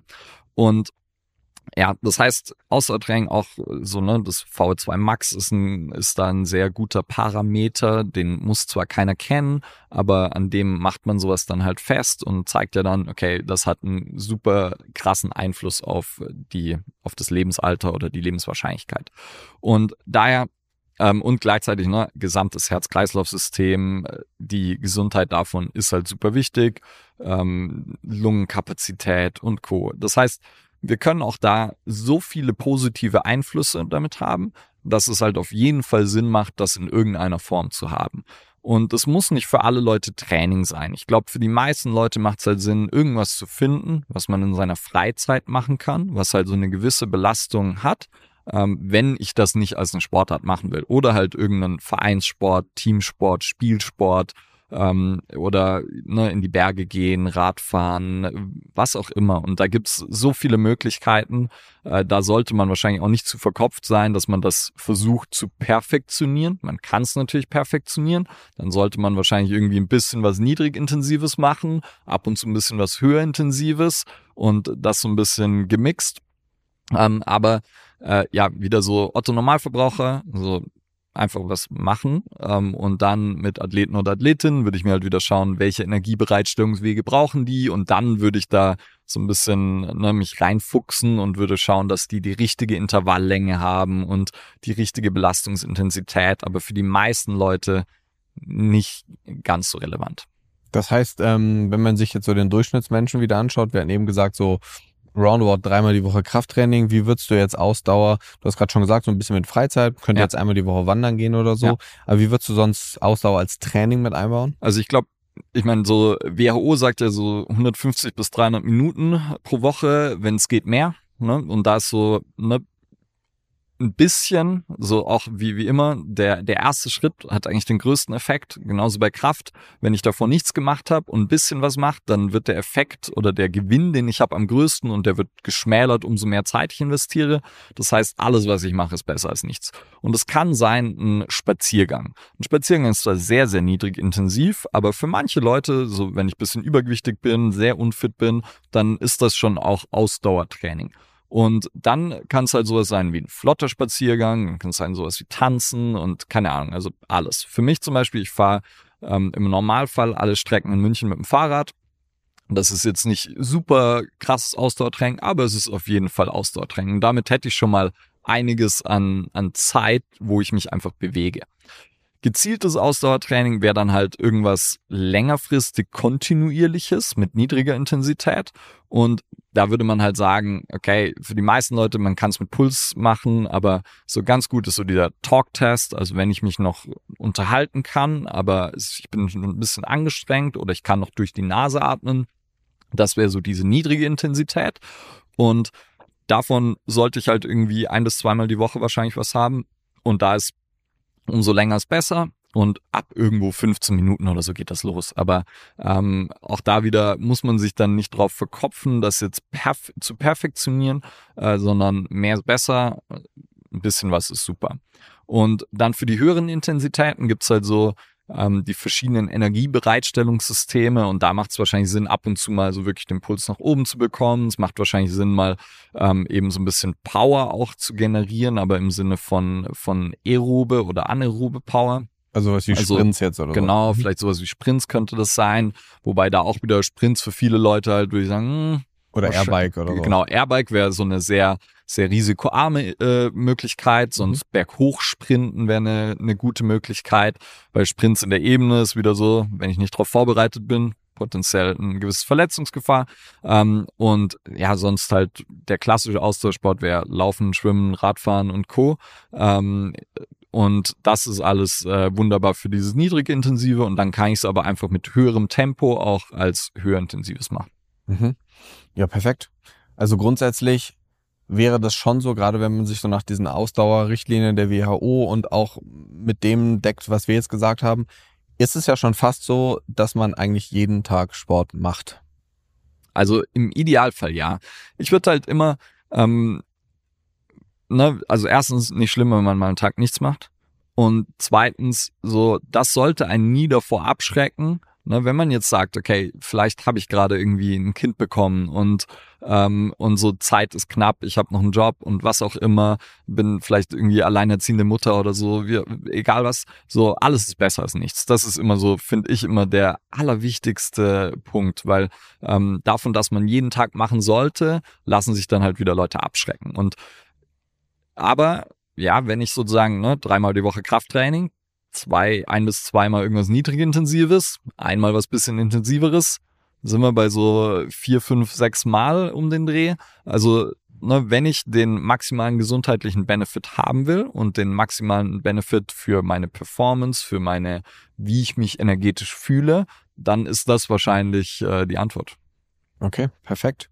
Du hast gerade schon so das nächste Thema eingeleitet tatsächlich, ähm, indem du so über Nasenatmung gesprochen ja. hast. Und Nasenatmung ist ein ganz großer Punkt, auf den ich gerne gleich eingehen würde. Ähm, ich würde aber mit diesem Beispiel einmal starten, was ich eben schon mehrfach angedeutet habe. Es gab einen recht großen YouTube-Kanal, ich will den Namen jetzt gar nicht sagen. Ähm, vielleicht verlinken wir das mal unten in den Show Notes oder so, das Video. Ähm, Grundsätzlich gab es da eine Ärztin und das ist auch sehr durch die sozialen Medien gegangen, dieses Video, ähm, die sich ich sage jetzt mal, sehr in Rage redet innerhalb einer körperlichen Untersuchung, weil es eigentlich um das Thema Eiweißshakes geht, ähm, die dann vom Grundkontext, kann es nicht den genauen Wortlaut wiedergeben, die aber auf der einen Seite drei grundlegende Probleme identifiziert, die mit Krafttraining zusammenhängen. Eigentlich sind die zwei davon haben mit Krafttraining gar nichts zu tun, aber sie wirft das trotzdem in diesen Pot und sagt, dass ähm, Eiweißshakes ähm, dazu führen, dass ähm, die Niere kaputt geht. So sagt sie das ist nicht, aber in dem Kontext schon so ähnlich. Schädlich Was, für die Niere oder Genau, so schädlich für die Niere Fall. irgendwie so. Und sie, man sieht heutzutage immer mehr Shake-Konsumenten, die an Nierenerkrankungen leiden oder an Nierenversagen. Das ist aber ja, also selbst wenn das so wäre, was ich jetzt gar nicht mal unterschreiben würde, aber selbst wenn es so wäre, wäre das eine Korrelation. Das ist als würde ich sagen, äh, ich sehe heutzutage immer mehr Verletzungen bei BMW-Fahrern, weil BMW-Fahrer vielleicht irgendwie jünger sind, die risikofreudiger sind, aber dann ist der Unfall ja nicht der BMW schuld. So, ja. Und das ist schon mal so eine Aussage, wenn man die natürlich einem Normalo gegenüber macht, geht er jetzt davon auf, Eiweißshakes machen irgendwie Nierenversagen und das ist natürlich Quatsch. Auch das Beispiel mit der Crush-Niere bei Unfällen und so, was sie da in den Raum wirft, hat damit überhaupt nichts zu tun. So, ja. Zweiter Punkt ist Kreatin, ist auch ganz ungesund. Auch das wissen wir seit Jahren, dass dem ja nicht so ist. Will ich jetzt aber gar nicht im Detail drauf eingehen. Aber der dritte Punkt ist Pressatmung. So, und Pressatmung ist ja das, womit ich jetzt so dieses Atemthema so ein bisschen einleiten würde. Vielleicht kannst du mal erklären, was ist das überhaupt? Ähm, und ist das so schädlich, wie sie da andeutet, oder ist es das nicht? Ja. Also ähm, du hast vorher äh, davor schon gesagt, ich habe ja auch da irgendwas und jetzt erinnere ich mich wieder. Ich habe nämlich auch darauf reagiert, weil mich dann jemand gefragt hat über die Pressatmung und ähm, ja, also mein mein sozusagen flapsiger Kommentar dazu wäre, wenn Pressatmung ein Problem wäre, dann hätte die Ärztin ein Problem, auf Toilette zu gehen. Weil was wir machen, wenn wir Stuhlgang haben, ist Pressatmung einzusetzen, um Damen halt in die Toilette zu befördern. Und dementsprechend spielt Pressatmung schon irgendwie auch eine wichtige Rolle. Ähm, was ist Pressatmung? Im Endeffekt ähm, nutzen wir unsere Atemorgane und unseren Atemmuskel, also vor allem unser Zwerchfell, um den Druck im Bauchraum zu verändern. Da kommen noch ein paar andere Dinge dazu. Also wir haben ja ähm, im Endeffekt ist unser Bauchraum eingerahmt von Muskulatur. Also wir haben einen Beckenboden unten, wir haben das Zwerchfell, den Hauptatemmuskel oben, wir haben rundrum den Transversus Abdominis, den tiefsten der Bauchmuskeln und dann haben wir noch hinten die Multifidi am Rücken oder an der Wirbelsäule und die formen sozusagen die tiefe Schicht der Rumpfmuskulatur. Und die sind zur Druckregulation sehr, sehr wichtig. Und das ist zum Beispiel was, was wir eigentlich als kleines Baby erlernen, wie wir Druck im Bauchraum regulieren, um Steifigkeit und Stabilität zu erzeugen, um uns überhaupt bewegen zu können. Oder wenn ich mir jetzt vorstelle, ich habe in einem Regal vor mir eine Flasche und ich will die rausheben, dann wird mein Körper eine gewisse Steifigkeit im Rumpf aufbauen, damit er mit diesem Hebel von meinem Arm das Gewicht Flasche hochheben kann. Und das passiert den ganzen Tag über reflektorisch. Und das machen wir sozusagen konstant, weil wir immer Kraft übertragen. Wenn ich irgendwie einen Ball werfe, wenn ich einen Boxschlag mache, dann rotiere ich die Hüfte, baue Steifigkeit im Rumpf auf und rotiere den Oberkörper, um sozusagen diese Kraft, die meine Hüfte und meine Beine erzeugt haben, nach oben zu übertragen. Und das funktioniert immer mit irgendeiner Form von, von so einer Art Pressatmung. Und Pressatmung wäre dann aber der Begriff, wenn ich das selber bewusst mache. Und das passiert zum Beispiel beim Krafttraining oder beim auf die Toilette gehen. Und beim Krafttraining will ich sozusagen die Wirbelsäule so stabilisieren oder die Lendenwirbelsäule so stabil wie möglich machen. Und da ich meine, mein Brustkorb ist luftgefüllt und mein Bauchraum ist Wasser gefüllt oder halt Organ gefüllt. Das heißt, da ist eher, ähm, ist eher Bauchmasse und eben nicht so viel Luft, weil keine Lunge da ist. Und das heißt, das kann ich stabiler machen, indem ich es unter Druck versetze. Und kann man sich so ein bisschen vorstellen, wenn man mal so einen Feuerwehrschlauch gesehen hat, ne, wenn der aufgerollt ist, dann lässt er sich ganz gut bewegen. Aber wenn die da mit hohem äh, Druck Wasser durchpumpen, dann ist der fest wie ein Beton. Also vielleicht, wenn man mal irgendwie mit dem Fahrrad oder mit dem Auto drüber gefahren ist, dann sind die sind wie Stein. Und das macht sozusagen Druck mit ähm, Flüssigkeit. Und wenn ich jetzt maximales Gewicht Kreuzheben will, dann macht es Sinn, meine Wirbelsäule maximal zu stabilisieren Und das mache ich, indem ich Spannung im Bauchraum aufbaue, also indem ich meine Muskulatur anspanne. Ich würde dann immer sagen, so, stell dir vor, dir will jemand den Bauch schlagen und dann sozusagen spannst du an. Und wenn ich jetzt einatme, dann senkt sich mein Zwerchfell ab und baut diesen Druck auf. Und dadurch habe ich mehr Stabilität in der Wirbelsäule und kann sozusagen mehr Gewicht bewegen und eine bessere Performance kreieren. Und das ist aber, und dabei steigt der Blutdruck sehr stark und so, und deshalb hat man auch mal vermutet, dass das potenziell schlecht wäre, wie halt so viele Dinge, die kurzfristig zu einer Änderung führen, die vielleicht negativ sein könnte, wenn sie langfristig so wäre. Ähm, aber das ist vollkommen unbedenklich, außer wir haben irgendwelche bestimmten Gefäßerkrankungen, also so, ne, Leute, die meistens nicht in Gym laufen würden, weil sie im Krankenhaus liegen ähm, und maximal Kreuzheben würden, die sollten das vielleicht nicht machen, ähm, aber auch dort, äh, ja, auch die gehen auf Toilette und bauen eine gewisse Pressatmung auf. Und deshalb vollkommen unbedenklich, erstens, und zweitens eigentlich eine ganz sinnvolle Sache, weil wir dadurch halt äh, sehr gut uns schützen können vor Verletzungen im Training. Ja, ich muss auch sagen, also ich habe tatsächlich danach dann auch mal angefangen, so ein bisschen rumzusuchen und so, weil also aus meiner Trainingszeit kenne ich das auch, so wie du es gerade erklärt hast. Und ja, wir sehen, dass der Blutdruck ansteigt und Co. Das bedeutet aber im Kontext ja nicht, dass das immer was Schlechtes ist. Sondern klar, wenn jetzt Menschen ein Problem mit dem Herz haben und Co., eine Herzinsuffizienz und so, ja, dann kann das alles ein Problem sein. Wobei das jetzt auch potenziell wahrscheinlich nicht die Menschen sind, die dann im Fitnessstudio eine Pressatmung anwenden ja. so und dann eine Kniebeuge mit 140 Kilo machen ich muss sagen, so mir geht es tatsächlich manchmal schon echt ein bisschen auf die Nerven, dass so über diese, also es wird halt ständig über diese Risiken von allem, das wird tot geredet immer so. Ja, ab 300 Milligramm Magnesium könnte man Verdauungsprobleme bekommen. Habe ich in der, in der Praxis noch nie gesehen. So, aber es könnte trotzdem passieren und ständig wird in diesen sozialen Medien werden diese Risiken so aufgebauscht, ja. dass die Leute dann das Gefühl haben, sie machen was nicht. Das ist so, als würde ich mich jetzt hinsetzen und sagen, was wäre denn, wenn wir eine, ich glaube, Lane Norton sagt das immer ganz schön, ähm, ich glaube, wir haben da beim letzten Mal tatsächlich auch drüber geredet. Da so, dass, ja, ähm, ich, ich verschreibe dir jetzt was oder ich gebe dir was, was die Herzfrequenz erhöht, was gleichzeitig den Blutdruck erhöht, was, was mit der Insulinausschüttung, mit der Insulinresistenz, mit dem Blutzucker macht und Co. Ähm, die das Entzündungsmarker sich, Entzündungsmarker gehen hoch, so. Das muss ja schlecht sein. Auf lange Sicht gesehen, das war jetzt ja Sport als Beispiel, ist das sehr, sehr, sehr positiv. So, das heißt, wir haben auch einen riesen Unterschied zwischen Short- und Long-Term-Auswirkungen und es ist einfach, finde ich, gerade wenn es ums Thema Bewegung, Sport gibt, ey, wir haben so viele Leute, die sich bewegen müssen, so müssen wir gerade über Pressatmung reden? Also ist das ja. was, was man in so einem Kontext, also jetzt für uns ja, aber in so einem Kontext, vor allem wenn man sich bewusst ist, dass jemand vor einem sitzt und dieses Video haben fast zwei Millionen Menschen mittlerweile gesehen, ja, die jetzt die Ausschnitte nochmal viel, genau, viel mehr. Genau, die Ausschnitte nochmal viel mehr, also die jetzt glaub, ins Studio gehen und sagen Bubble so, oh mein Gott. Nicht ja, also man konnte gar nicht ja. drumherum kommen eigentlich nee. so richtig, ja. Und ähm, das ist was, was ich wirklich fatal finde. Das ist so, als würdest du ins Autohaus gehen und als würde dir der Autoverkäufer oder irgendjemand sagen, aber Vorsicht, mit dem Auto können sie auch gegen einen Baum fahren und sterben. Ja. So, als würde man ständig darüber reden, wie risikobehaftet es ist, 140 km/h zu fahren, könnte ja auch ein Reifen abfallen und man könnte sich überschlagen, könnte ja auch alles passieren. So, ja. ja. Und Klar, so beim Rauchen und so reden wir ständig über die Nebenwirkungen. Das interessiert irgendwie keinen mehr, weil wir nur über die Nebenwirkungen reden, gefühlt. Wobei ich glaube, es wird ein bisschen besser heutzutage. Aber das heißt, so einen negativen Effekt, wenn man sich im Detail anschaut, hat Pressatmung ja eigentlich gar nicht. Ja, ähm, und vor allem, ich würde auch sagen, also da habe ich schon haufenweise Fälle gesehen, die irgendwelche ähm, tatsächlich akuten Herzerkrankungen hatten, die trainiert haben, langsam progressiv gesteigert, sehr niedrig angefangen und bei denen das auch Teil war, das zu einer Verbesserung geholfen hat.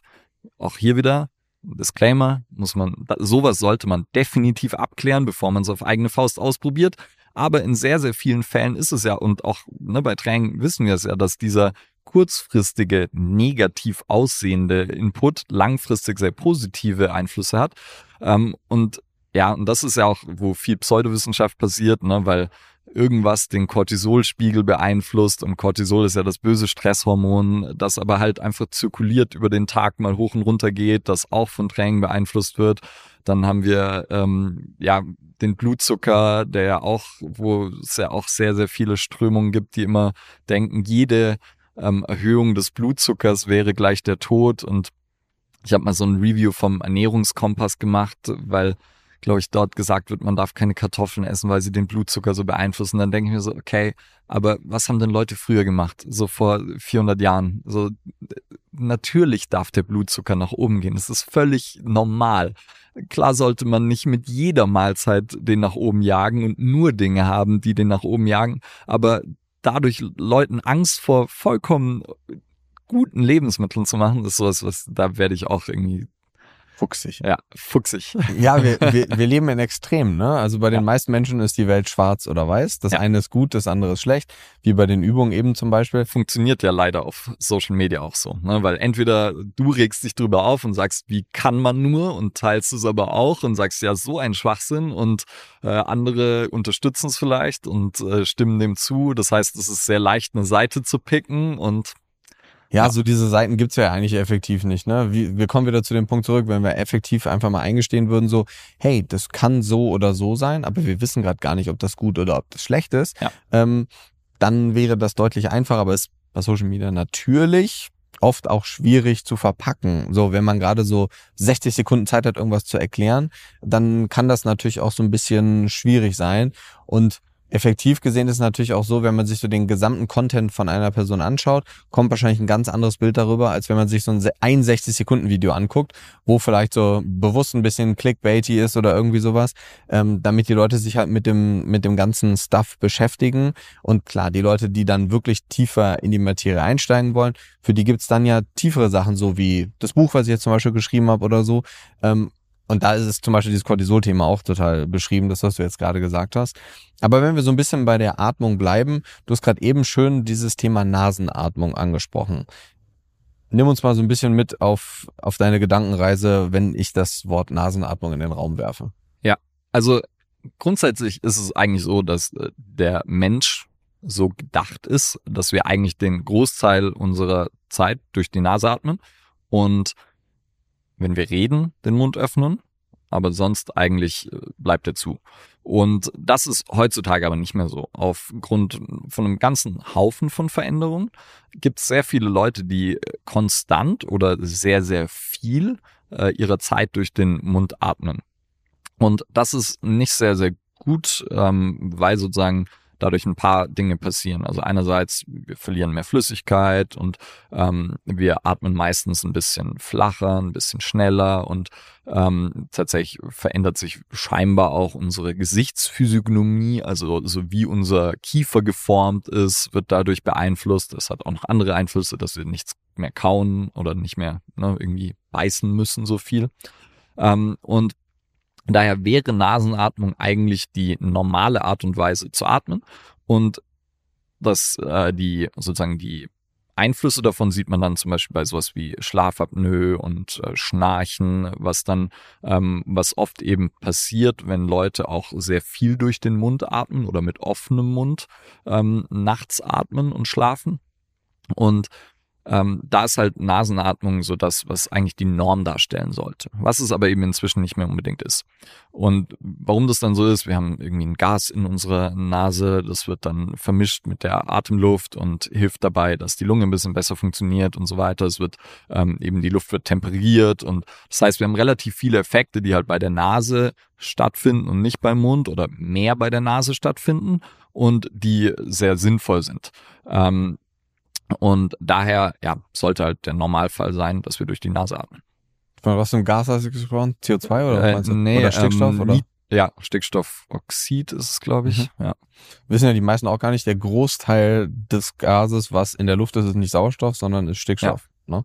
Ähm, grundsätzlich, man kann ja so das Thema Atmung wahrscheinlich in so verschiedene Kompartimente teilen, so fürs Gesundheitsthema, irgendwie für Leistung, für Regeneration irgendwie vielleicht. Wenn man so bei diesem Gesundheitsthema ähm, anfängt, würdest du sagen, Atmung kann auch im Schmerzkontext eine Rolle spielen? Kann es auf jeden Fall. Äh, und zwar vor allem, äh, ich habe ja vorher schon Schmerz und biopsychosozial ähm, angesprochen und dass eben Schmerz etwas ist, wo unser Hirn die ähm, Information, die es vom Körper kommt, bekommt, interpretiert und dann halt sagt, okay, das ist eine Gefahr, ja oder nein, und dann Schmerz aussendet. Und wie es diese Interpretation macht, das hängt sozusagen von unserem Stresslevel ab. Also umso gestresster ich bin, umso eher werde ich etwas als Schmerz interpretieren, was vielleicht an einem anderen Tag, wenn ich ausgeschlafen, ausgeruht bin, würde ich das als Belastung oder Beanspruchen empfinden, aber nicht als schmerzhaft. Und an einem Tag, wo ich dann nicht geschlafen habe, irgendwie vielleicht noch terminlich unter Druck bin, würde die gleiche Beanspruchung dann vielleicht dazu führen, dass ich Schmerz entwickle.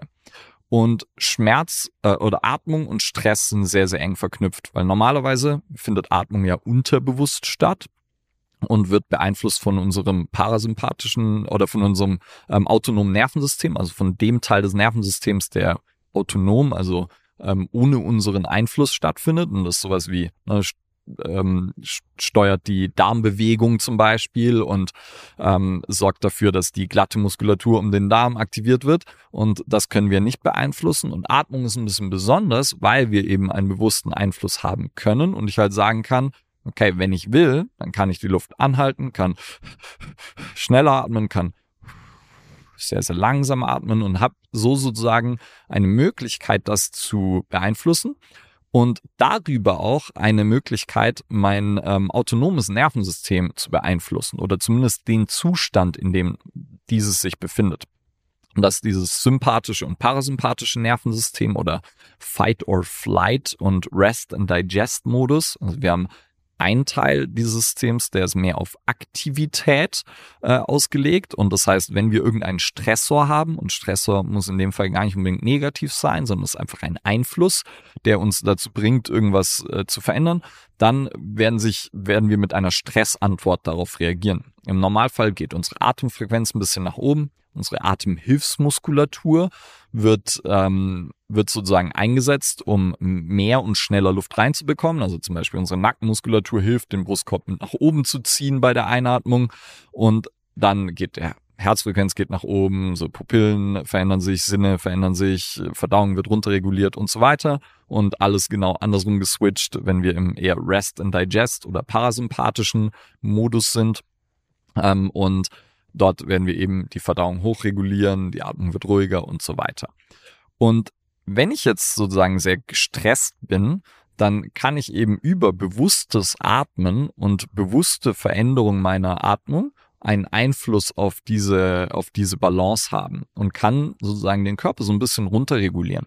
Und früher hätte man wahrscheinlich so gedacht, okay, Atmung hört sich irgendwie ein bisschen esoterisch an. Inzwischen kann man das eben physiologisch und biochemisch sehr gut erklären und kann sagen, hey, innerhalb von zwei Atemzügen kann man im Blutdruck, in der Herzfrequenz einen Effekt sehen, wenn ich auf eine bestimmte Art und Weise atme.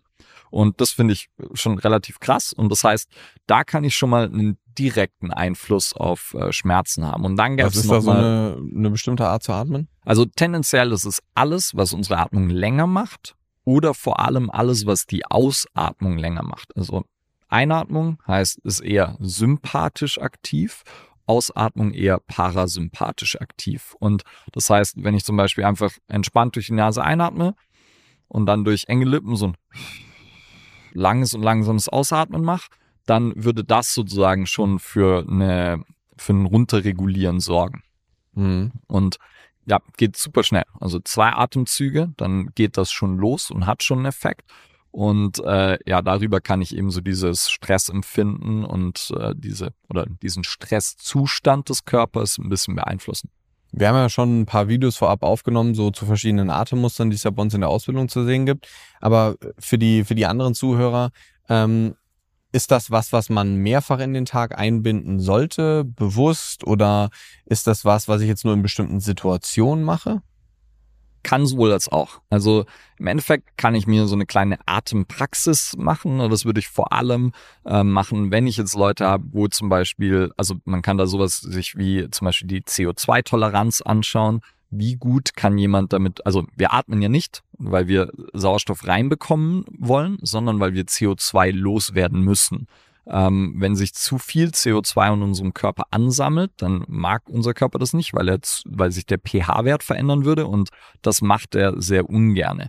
Und Daher wollen wir immer CO2 loswerden. Und wie viel CO2 ich tolerieren kann, ist ein ganz guter Marker, wie variabel dieses System ist und wie sozusagen ja, wie, wie stark ich da reagiere auf äußere Einflüsse und auch so ein bisschen indirekt, wie gestresst jemand ist. Wenn die CO2-Toleranz sehr niedrig ist, tendenziell jemand ein bisschen gestresster oder wenn jemand sehr gestresst ist, dann sinkt die CO2-Toleranz und ähm, wenn jemand sozusagen eher ruhig ist, dann ist die ein bisschen höher. Kannst du mal ein praktisches Beispiel nennen, wie man die bestimmen kann? Ja, also werden, gibt zwei Tests, die ich meistens anwende. Einer ist der BOLT, der Body Oxygen Level Test, also heißt Oxygen Level, aber ist eher CO2-Test. Da will ich versuchen, eben irgendwie in einer ruhigen äh, Position, also sitzend, äh, einfach normal zu atmen will ein paar Atemzüge, Nase ein, Nase aus, dann will ich einmal ausatmen, Luft anhalten und die Zeit gleichzeitig stoppen und der Moment, wo ich das erste Mal das Gefühl habe, ich würde gerne wieder atmen, da stoppe ich die Zeit, also wo ich so einen Atemreflex bekomme. Also das ist ganz wichtig, da geht es nicht drum, so lange wie möglich und auszuhalten und dann so wie wenn man unter Wasser ist und äh, gerne an die Oberfläche würde, äh, dass man fast so einen, äh, ja, so einen Atemreflex, so einen krassen bekommt. Das wäre too much.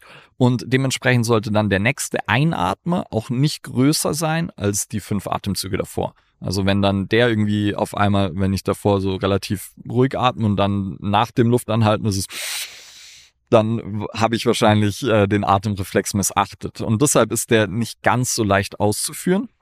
Und ein anderer wäre, ich atme einmal sehr, sehr tief ein durch die Nase und so tief ich kann und versuche so langsam und lange wie möglich auszuatmen durch die Nase und dabei aber ähm, nicht die Luft anzuhalten, nicht zu schlucken und sozusagen den die ganze Zeit sollte eine Luftbewegung stattfinden und auch da kann ich die Zeit stoppen und kann mir das dann anschauen. Und beim beim Bolt Test, da wäre dann so alles äh, unter 15 Sekunden ähm, wäre sowas, wo ich sagen würde, okay, da wird es vielleicht Sinn machen, daran zu arbeiten.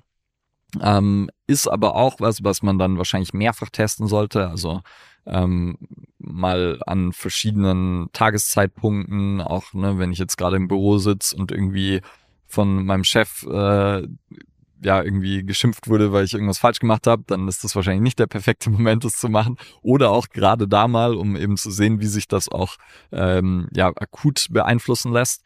Und dann eben den Mittelwert über mehrere Messungen nehmen. Und bei einem anderen Test? Ähm, da ist es so, ah, da, ich weiß es gar nicht genau, ähm, aber wahrscheinlich so wäre alles so auch 15, 20 Sekunden wäre so die das untere Ende, ähm, 20 bis 40 schon mal ganz okay, über 40 schon mal ziemlich gut. Okay, mega. Das sind ja schon mega Möglichkeiten, wie man das für sich selber tatsächlich auch ja. einfach herausfinden kann. Und wenn jetzt vom Prinzip diese Werte schlecht wären, also wenn man die Toleranz zu niedrig ist, also quasi der CO2-Spiegel ja ansteigt im Körper und dann der Atemanreiz schneller oder früher wieder kommt. Was wären dann so Möglichkeiten, um das zu trainieren? Also im Endeffekt, was sozusagen der Körper ja dann nicht kann, ist eben lange zu brauchen, weil umso länger ich atme, deshalb auch wieder zurück zu dem vorher, ich würde versuchen, die Atemfrequenz langsamer zu machen und eben die Ausatmung länger zu machen und dann potenziell auch noch Pausen mit einzubauen. Also das klassische Box Breathing ist ja so eine Technik, die sehr viele Leute kennen. Ähm, man stellt sich eine Box vor, die vier Seiten hat. Alle Seiten sind gleich lang und alles entspricht sozusagen einem Teil der Atmung und zwar einatmen, zum Beispiel über vier Sekunden, vier Sekunden lang anhalten, vier Sekunden ausatmen, vier Sekunden halten. Und das wäre so klassisches Box Breathing. Das kann ich auch machen im Gehen. Dann kann ich zum Beispiel Schritte, das mit Schritten anstatt mit Sekunden machen, dass ich einfach langsam gehe und sage, okay, drei Schritte ein, drei Schritte halten, drei Schritte aus, drei Schritte halten. Ähm, und das wäre so eine, eine klassische Technik, wo ich eben dann den Atemzug länger mache und auch noch dieses Anhalten habe, wo sich währenddessen dann, ähm, ne, weil ich sozusagen, ich habe Einatmen, Anhalten, und anhalten nach dem Ausatmen. In der Zeit sammelt sich CO2 an und ich kann es nicht loswerden und der Körper muss sich damit auseinandersetzen und nur während dem Ausatmen werde ich es los. Das ist auch was, gerade wenn man das richtig braucht, ähm, dann wird man da unter anderem auch so ein bisschen so Panik, Panikgefühle bekommen. Ähm, also das, das ist kann richtig Unwohlsein hervorrufen, wenn man das nicht gewohnt ist. Und deshalb sollten da auch diese, gerade bei dem Box Breathing, ist es nicht das Ziel, die Zeiten so lang wie möglich zu machen, sondern etwas zu finden, was man machen kann, aber was herausfordernd ist. Und Das heißt, für manche Leute würde es mit zwei Sekunden starten ähm, und für andere wären das vielleicht sechs, sieben, acht Sekunden. Äh, das wäre aber selten, dass die das dann noch wirklich brauchen würden oder dass es da einen Rieseneffekt machen würde. Box Breathing ist ja auch so neurowissenschaftlich eine der Atemmuster, die unter anderem enorm dazu beiträgt, dass man Stress reduziert. Also wenn man sich jetzt in einer Angstsituation befindet oder zum Beispiel auch bei, bei Kältebädern, so, da hilft mir das unglaublich. Klar, weil man sich auch fokussiert, weil man auch irgendwie zählt und sich auf was anderes konzentriert als auf die Kälte. Ähm, aber es hilft trotzdem enorm, um so diesen Stress gefühlt zu reduzieren. Und wenn man sich es neurowissenschaftlich anschaut, sieht man eben auch, dass Herzfrequenz und solche Sachen deutlich runtergehen, gerade wenn man sich in getriggerten Situationen befindet, wo eben durch, was weiß ich, gibt so diese, weiß nicht, ob du das kennst, aber Limitless zum Beispiel, sehr schöne Doku mit Chris Hemsworth, wo der 200, 300 Meter hohen Kran steht und dann so diesen Kran entlang gehen muss und dann dieses Box Breathing unter anderem als Methode an die Hand bekommt, um seinen Stress zu reduzieren und das erste überhaupt nicht hinbekommt, äh, weil eben dieser Reiz oder diese Angst direkt wieder einzuatmen so groß ja. ist aufgrund der erhöhten Durchblutung, weil die Herzfrequenz hochgeht. Wenn er sich aber darauf konzentriert und es langfristig macht, kriegt er seine Herzfrequenz total in den Griff. Und das ist zum Beispiel was, was ganz spannend ist und was ganz viele Leute zum Beispiel ja auch nicht kennen, dass das was ist, was man in einer akuten Situation anwenden kann, um den Stress oder wie man es auch nennen möchte, ne, was jetzt nicht gleichzusetzen ist mit dem Cortisolspiegel im Blut, ne, aber um sich einfach wieder so ein bisschen zu setteln und runterzukommen. Ja. Ja, ist ja eher so diese Balance zwischen Sympathikus, Parasympathikus. Und das ist auch was, was in der Sportpsychologie äh, super viel eingesetzt wird, wenn jetzt ähm, Leute vor einem Wettkampf zu aufgeregt sind oder vielleicht auch zu wenig. Und dann wäre es halt so, okay, ähm, dann würde ich vielleicht irgendeine schnellere Atmung wählen, um eben das System so ein bisschen hochzufahren und zu aktivieren. Und das kann ich dann auch machen. Und ja, ist also finde ich super interessant. Auch hier muss man wieder natürlich bisschen ne, vorsichtig sein, weil gerade auch Hype-Thema und ähm, dem werden auch schon wieder äh, Wunderheilungseigenschaften zugesprochen. Also auch ein, wie ich finde, sehr gutes Buch dazu, Breath von James Nestor, das äh, kürzlich erst erschienen ist, also ist noch nicht so alt, ähm, super Buch, aber gleichzeitig hört sich das Buch auch manchmal so an, als könnte man damit Krebs heilen oder so. Also äh, in manchen Schritten geht es dann schon noch ein bisschen zu weit und dann muss man halt immer schauen, auch wieder, wen habe ich vor mir, weil es gibt Leute, da kann ich dann sehr großen Effekt damit haben und da wäre wär das auch was, was, wo ich mich sehr stark drauf konzentriere und dann gibt's andere, da wäre das jetzt nicht so wichtig. Ähm, und da würde ich damit nicht so einen großen Effekt erzielen. Aber eben, wie du schon gesagt hast, ne, es hat sowas Meditatives, weil ich bin achtsam. Sobald ich meine Atmung zähle, kann ich mich wahrscheinlich auch auf wenig anderes konzentrieren. Das heißt, es hat auch so ein bisschen so einen Effekt wie eine Meditation.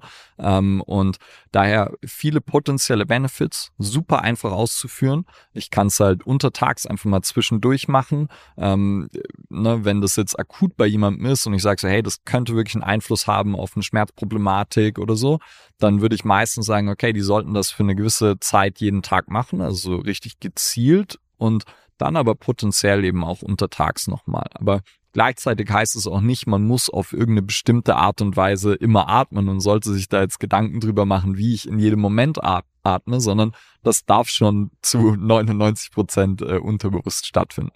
Aber gibt es Situationen, in denen man nachhelfen sollte, dass man vielleicht zum Beispiel Nasenatmung bewusst mehr forciert als Mundatmung beim Schlafen zum Beispiel?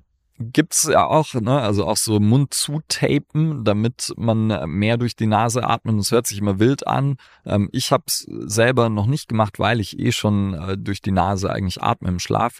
Ähm, und das kommt dann so von ähm, von der, also Bolt, dieser Test kommt von Buteiko, ist einem äh, Forscher, der hat da in der Richtung sehr, sehr viel geforscht und die Buteiko-Methode und ähm, die sozusagen Trainer und ähm, gibt auch äh, McKeown hat auch ein Buch geschrieben, die Oxygen Advantage, schon ein bisschen älter, auch ganz gut. Ähm, die arbeiten zum Beispiel viel dann mit Mouth Taping und das hört sich erstmal wild an, aber das kann auch sinnvoll sein. Ist jetzt auch was, wo ich sagen würde, das sollte man nicht unbedingt einfach so selbst probieren. Ähm, Gerade ne, bei so Schlafapnoe und so. Es ist also man erstickt da nicht, man wacht schon auf, wenn irgendwas wäre jetzt. Und viele Leute haben ja auch das Gefühl, sie können nicht durch die Nase atmen. Aber was eben ganz interessant ist, wenn man es versucht und sich dazu zwingt, dann wird das meistens ein bisschen besser. Also es gibt auch irgendwie ne, Leute, die haben dann irgendwie die Nase mal gebrochen gehabt und da kommt einfach nicht wirklich Luft durch. Ähm, insofern kann es dann auch sinnvoll sein, da irgendwas zu operieren, aber eben alles sehr, sehr einzelfallabhängig. Das heißt, da würde ich mich mir dann jemanden suchen, der sich mit sowas auskennt und äh, mir das äh, mich da anschauen lassen, ähm, ob das eben was Sinnvolles wäre. Ähm, weil ja, gerade, ich meine, wenn man schlecht schläft, hat es natürlich auch wieder einen riesen Einfluss auf, auf Stress und auf wie man sich erholt, wie man äh, Muskel aufbauen kann, um wieder zuvor zurückzukommen. Also schon relativ äh, viele Einflüsse. Also kann sich schon auf vieles auswirken. Das ist jetzt ein Punkt, den ich ein bisschen anders sehe als du, aber ist ja überhaupt nicht schlimm. Mhm. Ähm, weil ich finde schon so, ähm, also ich finde Nasenatmung beziehungsweise Mouth-Taping eine super Sache. Ich mache das seit vier Jahren oder so regelmäßig. Das Einzige, was ich da jetzt anders sehe als du, ist, dass man es nicht einfach mal probieren sollte, ja. weil, also die Frage, ich finde immer so, es gibt so ganz viele Sachen, die man probieren kann. Klar gibt es zu vielen Sachen noch keine hundertprozentigen Belege und so, aber ich bin ja auch immer so, auf der einen Seite, es braucht eine wissenschaftliche Basis, auf der anderen Seite gibt's halt auch nur eine wissenschaftliche Basis, wenn man halt Sachen ausprobieren. Und die Frage ist halt so, was sind die, also was sind die Nebenwirkungen, wenn es halt nicht funktioniert? Ja. Du hast schon angesprochen, so dieses Angstthema, okay, man könnte es auch einfach im Alltag mal probieren, wäre eine Möglichkeit. Ja. Im Notfall wird man halt wach, so. Ja. Und wenn man merkt, hey, man kommt damit nicht klar, dann lässt man es halt sein. Ich muss aber sagen, ich habe gerade so auch bei Asthmatikern gute, extrem gute Erfolge damit gehabt, ähm, also in der Behandlung von Menschen ähm, in der Praxis. Ich selber mache das seit drei, vier, fünf Jahren. Ich habe mega gute Erfahrungen. Ich ist natürlich auch Placebo dabei, gar keine Frage. So, man hat dann das Gefühl, man schläft schlechter, wenn man es nicht macht. Ähm, aber wir reden jetzt hier gerade von so einem 2-Euro-Tape, was irgendwie sechs Monate hält oder so. Also so dramatisch wäre selbst das Definitiv. ja jetzt nicht. Ähm, aber grundsätzlich ist das natürlich total case-abhängig wieder. Also je nachdem, was man für jemanden vor sich hat. Es kann theoretisch bei allem helfen oder halt auch bei gar nichts. Ja. So. Ja. ja. Ist halt immer die Frage, was ist so ein bisschen ähm, das Problem dahinter. Gibt es irgendwie noch so andere Extrembeispiele, gerade wenn man sich so CO2-Toleranz anschaut, wie man die verbessern könnte? Gerade vielleicht so Stichpunkt Hyperventilationstraining oder so? Also na, so Hyperventilationstraining oder alles, was so in so Richtung Wim Hof und so geht, ähm, das kann man schon auch machen, aber auch da wäre es so, die meisten Leute, die diese Wim Hof, also diese zyklische Hyperventilation oder Tumor Breathing oder hat ja viele Namen, ähm, die das machen, denen würde wahrscheinlich irgendwas anderes besser tun. Also so, weil das ist schon auch ein Stressor für den Körper. Und ähm, da würde für die meisten Leute, die eben das als äh, ne, für ihren Stress machen wollen, würde halt irgendeine andere Atemvariante wahrscheinlich ein bisschen besser performen. Und daher sowas würde ich relativ selten empfehlen oder einsetzen. Ich habe damit auch viel rumexperimentiert und dort habe ich auch eine lange Luftanhalteperiode in einem ausgeatmeten Zustand und deshalb verbessere ich damit wahrscheinlich auch meine CO2-Toleranz. Ähm, und ne, auch dafür gibt es definitiv einen Einsatzbereich und wenn man damit gute Erfahrungen gemacht hat, warum nicht? Äh, auf jeden Fall. Ähm, aber in den meisten Fällen würde ich es halt einfacher machen und würde es halt lieber eher sowas, was auf die Ausatmung fokussiert ist oder sowas wie ein Box-Briefing machen, weil es wesentlich simpler auch umzusetzen ist. Und sonst kann man das aber definitiv auch machen. Ist da natürlich auch immer so die Frage, was ist wieder so Long-Term, ne? Ich habe es ja. auch schon mal gemacht, also jetzt auch nicht regelmäßig und Co. Aber wir haben das zum Beispiel bei uns beim Live-Event, ähm, in den ersten Live-Events von der Academy häufiger mal gemacht. Jetzt nicht so typisch Wim Hof-mäßig dann, ähm, schon auch so ein bisschen meditativ am Anfang, aber wir haben am Anfang die Luft, die Leute oder die Teilnehmer die Luft anhalten lassen. Und auch ich selber bei mir, ähm, als ich das erste Mal gemacht habe, so Luftanhalteperiode am Anfang von so untrainiert jetzt knapp 50, 60 Sekunden und dann nach mehreren Hyperventilationszyklen gleichzeitig getrackt mit äh, Sauerstoff, Oxy und Puls. Ich habe einen Puls nachher von knapp 30 gehabt, also was schon so im Schulmedizinischen schon so sehr bedenklich ist. Mir ging's sehr gut. Es hat zwar alles gekribbelt am Körper, klar, wegen Kalziumverschiebung und so. Ähm, und ich hatte aber so nach vier, fünf Zyklen Hyperventilation mit Normalatemphase eine Luftanhalteperiode von fast viereinhalb Minuten am Ende. Ja. Das war schon, also das war schon, und da war das aber, das, das war schon fast erschreckend für mich, dass mich jemand daran erinnern musste, wieder zu atmen nach vier Minuten. Das war jetzt nicht so, dass ich dann da gelegen habe und geschlafen habe. Ich saß schon und war schon ganz normal Herr meiner Sinne. Aber das war schon so, wo ich auch gedacht habe, so, okay, das ist jetzt schon sehr extrem gerade, wo wir uns jetzt befinden. Und man sieht das zum Beispiel in den Videos von denen ja auch, dass da regelmäßig gerne auch mal jemand ohnmächtig wird und dann wirklich vergisst zu atmen, so weil dieser Atemreiz einfach ist ja so eine paradoxe Reaktion beim Hyperventilieren. Es funktioniert zwar alles über CO2 noch, aber dadurch, dass man dann quasi nur noch Sauerstoff in seinen Atemwegen drin hat, funktioniert das ja nicht mehr so richtig, was dann auch mit so psychiatrischen Geschichten natürlich auch zusammenhängt. Ähm, aber das ist das dann schon auch sehr extrem, finde ich. Ja. Ne? Ja, ich finde da halt, was, ne, da ist ja so klassischer Fall wäre so, und äh, was hältst du davon? Und dann sage ich so, ja, potenziell ist das natürlich, ne, gerade wissen wir auch, wenn wir mit durch Training eine extreme Situation erzeugen, hat es wahrscheinlich irgendwas Gutes. Wenn wir dadurch so eine extreme Situation erzeugen, wahrscheinlich hat das auch irgendwas Gutes. Und wenn mich aber Leute fragen, dann ist es ja immer so, okay, ähm, warum willst du das machen? Und was erhoffst du dir davon? Und ich würde halt immer sagen, hey, es gibt so viel wichtigere Dinge als zu hyperventilieren. Und wenn du damit deine Zeit und Energie darauf verbrauchst, dann sozusagen machst du denn schon Ausdauertraining? Machst du Krafttraining? So, so dann würde ich sagen, weil wenn ich Ausdauertraining mache, dann wird meine, wird meine CO2-Toleranz auch besser und dann wird auch wahrscheinlich meine Lungenkapazität besser und dann kann ich auch irgendwann die Luft länger anhalten. Das heißt, so, ne, wenn ich jetzt an Training denke, dann habe ich so viele positive Effekte, und eben auch noch die anderen, über die wir vorher alle gesprochen haben. Und wenn ich halt über sowas nachdenke, dann habe ich halt einen relativ limitierten Satz potenziell an Benefits. Wenn ich jetzt natürlich keinen Bock auf Training habe, dann immer noch ist das wahrscheinlich besser als nichts und auf jeden Fall machen. Aber wenn jemand halt fragt, so, okay, ist das was, was ich machen muss?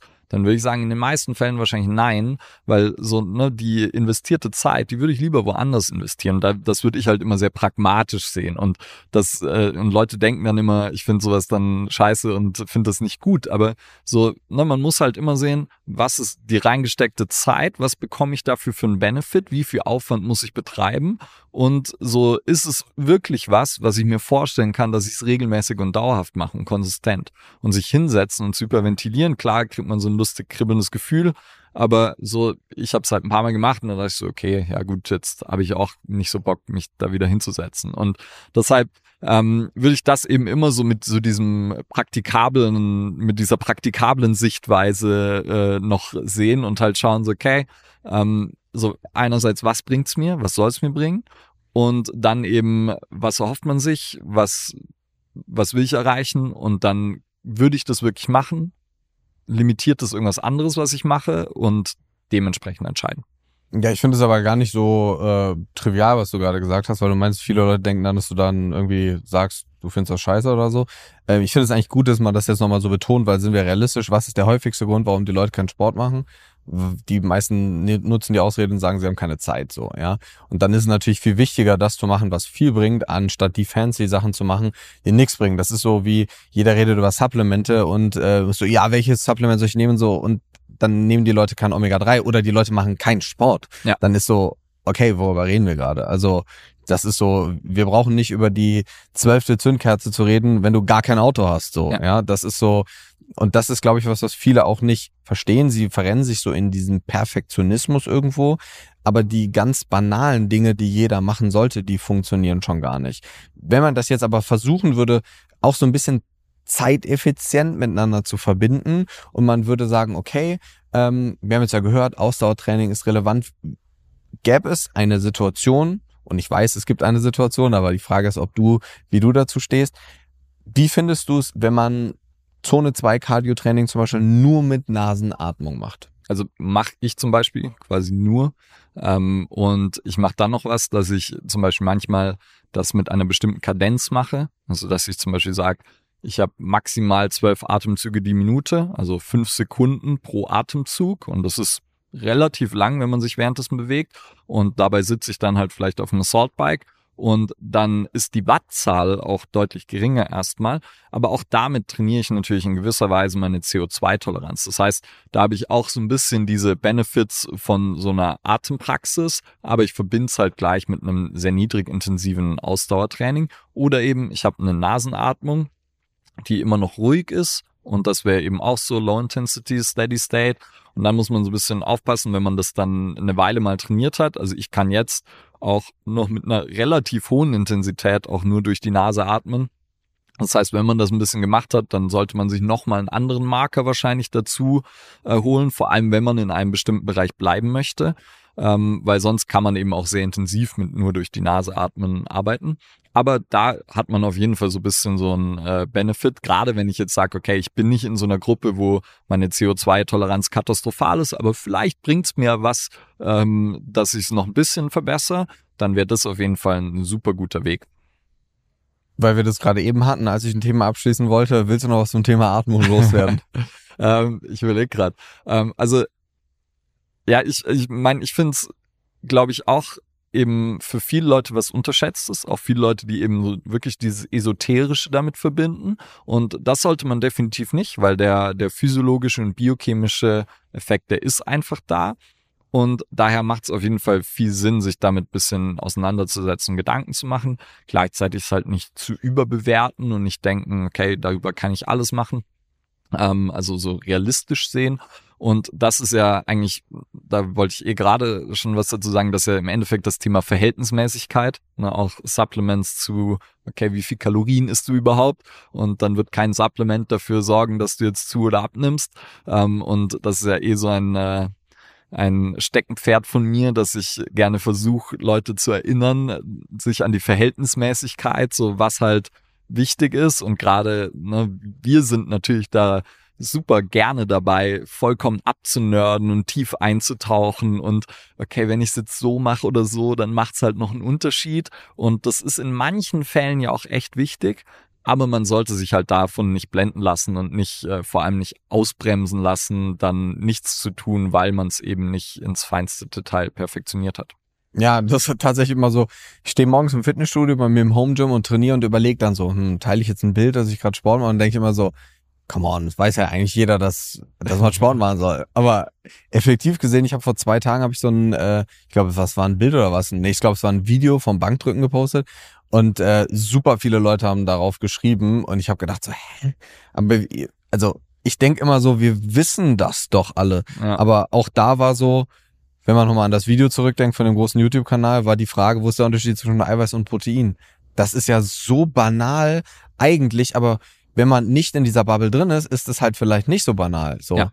Und du hast es gerade eben eigentlich schön angedeutet, so mit diesem Nasenatmungsthema bei dir im eigenen Training. Und das würde mich jetzt abschließend nochmal interessieren. Wie sieht denn so ein Training von Ole, so eine typische Woche eigentlich aus? Also gerade ist sie komplett anders, als sie die letzten Jahre war, weil ich gerade sehr ausdauerlastig trainiere. Warum? Ich will im Sommer, ich gehe gern Bergsteigen und mhm. ich habe so ein paar Sachen, die ich machen möchte und wir sind zwar in München nah an den Bergen, aber man kann trotzdem nicht für ein kurzes Training immer mal in die Berge fahren und dann war es wettertechnisch, wenn ich Zeit hatte, jetzt in der letzten Zeit auch ziemlich schlecht. Willst du das teilen? Was willst du? Also gibt es irgendein Ziel äh, oder? Ja, oder also unter anderem den äh, Jubiläumsgrad, das ist der Grad zwischen Zugspitze und Alpspitze, so eigentlich sehr, sehr bekannt und dann potenziell auch noch aus dem Tal hoch, rüber, runter mhm. und das ist schon etwas länger und dafür macht es halt Sinn, fit zu sein oder zumindest ich will nicht, dass wenn ich sowas mache, dass meine Fitness definitiv nicht das ist, worüber ich mir Gedanken machen muss. Ähm, und äh, ja, deshalb gerade ähm, sehr ausdauerlastig. Sonst trainiere ich meistens so drei bis viermal Kraft die Woche. Dann habe ich eben durch Radfahren und Co. schon immer ein bisschen grundlegende Bewegung. Und dann habe ich meistens halt noch so äh, entweder gezieltes Ausdauertraining oder ich habe irgendwelche Freizeitaktivitäten wie halt dann Wandern oder Bergsteigen, die dann mein Ausdauertraining sind. Und jetzt gerade ist es so, dass ich dann ähm, für ja, erstmal so vier bis sechs Wochen vermutlich, zweimal die Woche Ganzkörperkrafttraining mache, versuche dadurch die Kraft und die Muskulatur, die ich davor aufgebaut habe, zu erhalten und ähm, dadurch durch intensiveres Ausdauertraining die Ausdauer zu steigern. Und dann werde ich das irgendwann wieder switchen und werde sozusagen versuchen, die Ausdauer zu halten, während ich wieder wahrscheinlich mehr Kraft und ähm, Krafttraining mache. Wie sieht dieses spezifischere Ausdauertraining im Detail aus? Ähm, also ich mach's relativ äh, Freestyle, weil ich sozusagen ähm, da zwar schon, ich bin jetzt nicht unfit, aber sozusagen bei mir hilft erstmal alles. Deshalb, ich habe so zwei Einheiten die Woche, die eher Grundlagenausdauer sind. Die versuche ich auch sehr, sehr lange zu machen. Was heißt ähm, lang? Äh, ja jetzt so, ich hatte jetzt so zwei Stunden rum, also und dann, weil ich sehr langweilig finde, irgendwas zwei Stunden am Stück zu machen, mache ich meistens einen Mix. Ich nehme mir irgendwie Skiergometer, Ruderergometer, Assaultbike, Schlitten schieben und mache das einfach für so fünf bis zwanzig Minuten am Stück und wechsle die so ein bisschen durch. Und das hält's für mich interessant genug, zumindest für so einen überschaubaren Zeitraum, dass ich es am Stück mache. Ähm, und gleichzeitig versuche ich wieder ähm, ins Laufen reinzukommen ich wiege halt so um die 100 Kilo und bin lange nicht gelaufen. Das heißt, das Laufen reicht noch nicht wirklich als Ausdauertraining, weil ich sozusagen erstmal schauen muss, dass mein Körper die Belastung des Laufens äh, aushält. Und das heißt, das sind Lauf- und Gehintervalle und die steigere ich jetzt halt gerade relativ langsam zu längeren Laufzeiten. Und das kombiniere ich dann. Und dann habe ich nochmal ähm, zweimal die Woche äh, Intervalle, einmal ein bisschen extensiver, einmal ein bisschen intensiver. Und die sehen aber noch, also jetzt so die ersten zwei Wochen, wo ich das mache, habe ich die relativ Freestyle oder nicht Freestyle gemacht, aber äh, mir noch nicht so genaue Gedanken gemacht. Und jetzt werde ich das dann so ein bisschen noch verfeinern, dass ich dann halt so verschiedene Energiebereitstellungswege abdecke darüber. Mit was für einer Pace läufst du im Moment? Boah, super langsam. Ähm, Pace, was sind's, 8 kmh, Pace 7 Minuten oder irgend sowas. Mhm. So. Ja, ist jetzt nicht schnell, aber ist jetzt auch nicht so ja. langsam. Also es ist also, halt wirklich es so. Es ist ja schon Laufen. Es, es ist, schon Laufen. Gehen. Nee, es ist nicht Gehen und es ist schon, aber es ist halt so, ich will erstmal eben eine gewisse Toleranz aufbauen und dann werde ich die Intensität erhöhen. Wie ist da so der, der Plan? Du hast jetzt gesagt, du machst es so vier bis sechs Wochen. Was denn so, also wie gehst du so progressiv im Ausdauerthema vor? Wir haben eben über diese Progression im Krafttraining. Ja. Ist ja einfach, halt eine zweieinhalb Kilo Scheibe an der Seite ja. mehr drauf machen. Wie machst du das beim Ausdauertraining? Schneller werden oder also längere Distanz in kürzerer Zeit zurücklegen oder machst du die Einheiten länger?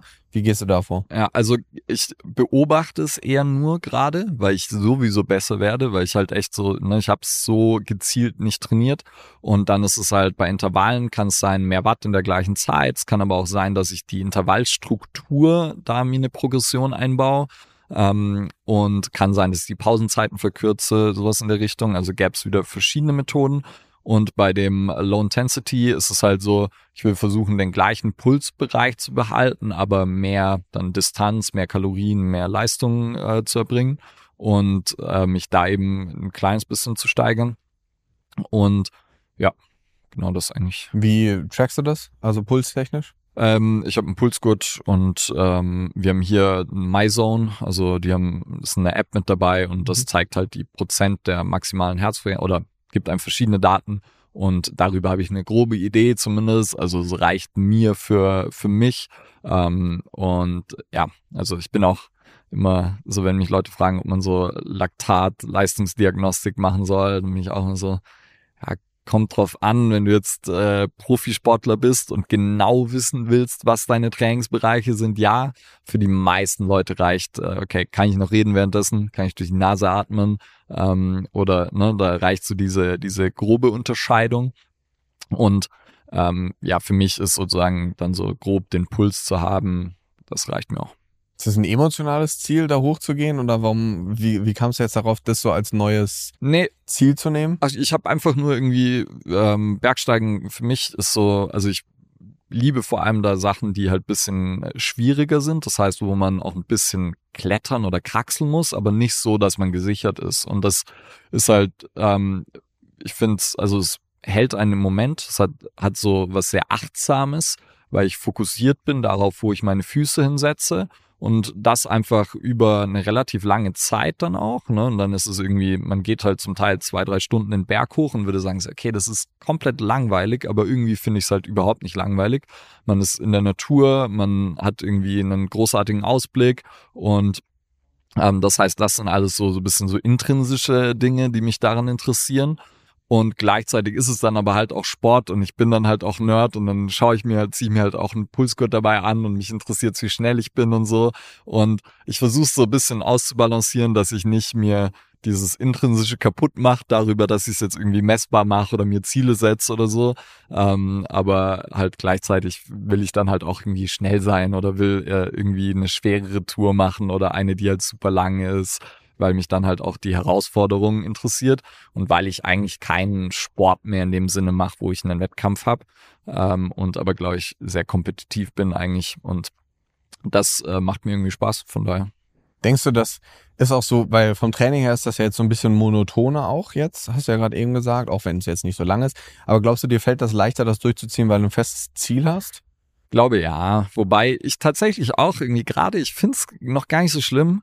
Ähm, vor allem irgendwie zum Beispiel, wenn ich sowas wie mit der Nasenatmung mache, mit diesen fünf Sekunden ein, fünf Sekunden aus, dann kann ich mich da halt drauf fokussieren und kann diese Uhr anschauen und mache das irgendwie 20 Minuten lang und das fühlt sich nicht so schlimm an. Also ich habe oft auch gar keinen Podcast oder Musik auf den Ohren oder so und ich finde es wesentlich, äh, wesentlich weniger schlimm, als ich davor gedacht hätte. Also es hat mich selber so ein bisschen verwundert. Und ich weiß gar nicht, ob das Ziel dann so wichtig ist oder einfach, dass ich ja gesagt habe, hey, ich will das jetzt mal machen. Ich habe auch schon lange nicht mehr so intensiv meine Ausdauer trainiert mhm. und ich sehe es einfach so als Experiment und ähm, finde es halt schön, mich damit mit dem Thema auch mal wieder so richtig tief einzutauchen. Also mache ich parallel dazu, ähm, dass ich mir dann halt auch mich selber da wieder weiterbilde, mal auf den neuesten Stand wieder bringe und weil zum Beispiel ich habe würde keine Ausdauerathleten, hätte ich bisher nicht in Ausdauer gecoacht, sondern ich arbeite viel auch mit Läufern Läuferinnen oder so, aber dann eher im halt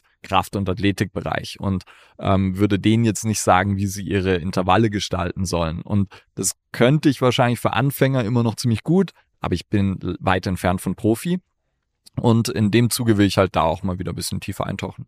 Ja, finde ich mega. Das, ich musste gerade so ein bisschen innerlich lachen, als du das erzählt hast mit, ähm, mit dem ganzen Thema rund um, dass du das gar nicht so schlimm findest, weil wenn ich so zehn Jahre zurückdenke und ich, ich glaube, ich war so einer der größten Bro-Science-mäßigsten ja. Fitnessstudio-Gänger auf diesem Planeten. Das war so Sätze gemacht und ich habe, glaube ich, so 30 Sätze pro Muskelgruppe geballert in jeder Einheit so, ja. Also wirklich viel zu viel. Und das war dann so, der Shake hat aber schon in der Umkleidekabine auf mich auf gewartet, weil ich Angst hatte, dass der Katabole Teufel mich sonst irgendwie einholt. Und früher war so Ausdauer, nö, warum? Es war so, ja. dadurch, nein. Also wo, wo, warum soll ich das machen? Und jetzt heutzutage, wenn man so die ganzen wissenschaftlichen Daten dahinter kennt, auch so, wir haben es eben schon gehabt, so dieses Langlebigkeitsthema, ich habe auch gedacht, es ist ganz schlimm. Und tatsächlich muss ich zu meiner eigenen Schande gestehen, wo eigentlich ist auch keine Schande, es, es ist, es gibt mir irgendwie auch irgendwas. Ich kann nicht so genau definieren was, aber es ist eine ganz andere Art von Fertigsein, weil es ist irgendwie eigentlich kein Fertigsein. Und das ja. ist, für mich war das Schwierigste, als ich in diese Ausdauerthematik reinge und hey, ich auch 90 Kilo so laufen ist bei mir jetzt auch nicht so die einfachste Challenge, ähm, weil bei mir geht die Pace ist recht konstant, aber das Problem ist, sobald ich anfange richtig zu laufen, geht meine Herzfrequenz so hoch, dass ich eigentlich eher schnell walken muss, um in diesem Grundlagenausdauerthema immer ja. noch weiterzukommen. Und für mich war das Schwierigste, das ist ein gutes Krafttraining, man merkt diesen Pump, man fühlt sich irgendwie erledigt und abgeschlagen, man geht an die Grenze. Und ein gutes Ausdauertraining ist am Ende eigentlich nicht, dass du an die Grenze gegangen bist, sondern dass du da rausgehst und sagst, hey, ich fühle mich irgendwie gut, aber ich fühle mich jetzt nicht so, als hätte ich jetzt irgendwie richtig Sport gemacht. Ja. Und ich bin ganz am Anfang ganz oft übers Ziel hinausgeschossen, weil ich immer gedacht habe, so, ja, aber also das kann es ja jetzt nicht gewesen muss sein. Doch irgendwie, ja, man spüren. muss doch irgendwie spüren nach anderthalb ja. Stunden, dass man Sport gemacht hat. Klar, man schwitzt dann auch und so, also man weiß ja auch, dass man Sport gemacht hat. Aber man muss das mal für eine gewisse Zeit durchmachen. Und ich habe mir zum Beispiel im Keller jetzt so ein, so ein Kickerbike reingehauen und so, ähm, weil es mir auf eine gewisse Art Weise, ich gucke dann zwar auf Podcast oder sowas dabei, wenn ich dann so anderthalb, zwei Stunden Einheiten mache, ähm, aber es ist, es gibt einem schon irgendwie auch was. Aber ich habe am Anfang, und deswegen habe ich das eben gefragt, ob das so monoton für dich ist, weil ich, ich habe das nämlich auch gedacht. Ja. Aber das ist irgendwie gar nicht eingetreten. Und ich glaube ganz oft, und das macht dann auch so ein bisschen, schließt so ein bisschen den Kreis über das, was wir alles geredet haben in den, in den letzten zwei Stunden. Es ist ganz oft so, dass wir mit einer Erwartungshaltung an etwas rangehen und es ist aber viel häufiger so, dass diese Erwartungshaltung gar nicht erfüllt wird. So, und das ist tatsächlich was, was man aber ja nur mitbekommt, wenn man es halt auch macht wenn man es mal Na? probiert. Ja. Ja. Ja, und vielleicht können wir da noch kurz, weil ja die, die Angst vorm Ausdauertraining, wir haben es vorher schon mal angesprochen und äh, haben es aber noch nicht erklärt und das dauert auch nicht lange, aber man hat ja mal den Interference-Effekt vermutet, also dass es einen Effekt gibt, der bei Ausdauertraining konkurrent zu Krafttraining, ähm, der dazu führt, dass sozusagen Kraft- und Muskelaufbau verhindert wird oder eingeschränkt wird und der ist deutlich kleiner, als man dachte bisher. Also der ist wahrscheinlich wesentlich äh, geringer und gleichzeitig kann man ihn ganz gut managen, indem man zum Beispiel das Ausdauer- und Krafttraining mal mindestens sechs Stunden voneinander trennt. Und dann sozusagen hat es vielleicht eher sogar positive Effekte auf Muskelaufbau, weil es einfach die Regeneration fördert und weil es meine Arbeitskapazität steigern kann. Also ich kann mehr Sätze in kürzerer Zeit machen. Ich kann sozusagen mich schneller erholen von dem, was ich gemacht habe. Und daher, wenn man das sinnvoll plant, dann ist es wahrscheinlich eine ziemlich smarte Sache, das zu kombinieren. Auch einfach für halt die Gründe der Gesundheit und der Langlebigkeit und auch, dass man nicht äh, stirbt, wenn man mal fünf Treppen hochläuft ähm, und nicht sozusagen unfitter Bodybuilder oder Powerlifter ist. Und äh, sind natürlich nicht alle, ähm, aber sozusagen, da wird das ja gerne als Ausrede genommen. Und wenn ich dann natürlich in den absoluten Spitzenbereichen bin, dann will ich schon schauen, okay, was für Ausdauertraining setze ich ein? Auch so Laufen ist nicht für jeden das beste Ausdauertraining, weil es halt einen gewissen Impact hat und der ist nicht so leicht zu steuern, also die, das Belastungsmanagement beim Laufen, das, was ich jetzt halt sehr vorsichtig mache. So die klassischen verletzten Läufer sind halt die, die, ja, ich habe jetzt, bin eine Weile nicht gelaufen, früher konnte ich zehn Kilometer laufen, also fange ich jetzt halt mit achtmal an oder so. Und hatte aber eine lange Pause dazwischen und bin dekonditioniert und eigentlich die Belastung nicht äh, nicht vorbereitet. Und ähm, das ist beim Laufen glaube ich intuitiv sehr schwer zu machen weil natürlich der Muskelkater geht schnell weg, aber der passive Apparat, so Sehnen, Bänder und Co., die ähm, passen sich halt ein bisschen langsam an. Und da hat man halt viele Läufer und Läuferinnen, die sich da eigentlich immer wieder die gleichen Verletzungen zuziehen. Und dann denken sie, ja, ist der falsche Schuh oder aber in den allermeisten Fällen ist halt zu viel zu schnell. Ähm, und es ist eben eher eine Frage von Belastungsmanagement. Und ja, und das ist halt dann bei Ausdauer sind es immer so ein paar Sachen, die man da noch beachten kann. Ja, es hat vor allem immer so mit Anpassung zu tun, ne? egal ja. was wir machen, egal worum es geht. Und ich glaube, das ist ein, ein ganz gutes Schlusswort gewesen. Ole, vielen, vielen Dank für deine Zeit. Es sei denn, du möchtest noch irgendwas unbedingt loswerden. Aber ich glaube, wir haben jetzt echt schon, wir haben zwei Stunden 20 fast oder so. Mhm. Ja, also, na, ich glaube, es reicht. Wir entlassen die Hörer und Hörerinnen mal. Okay, perfekt. Ähm, ja, dann vielen Dank für deine Zeit. Und äh, wir finden bestimmt nochmal ein nerdiges Thema, wo ja, wir dich nochmal einladen. Können auch nochmal zur Atmung in die Tiefe gehen oder so oder wie auch immer. Ja, perfekt. Also, vielen Dank und äh, bis bald. Auf Wiederhören.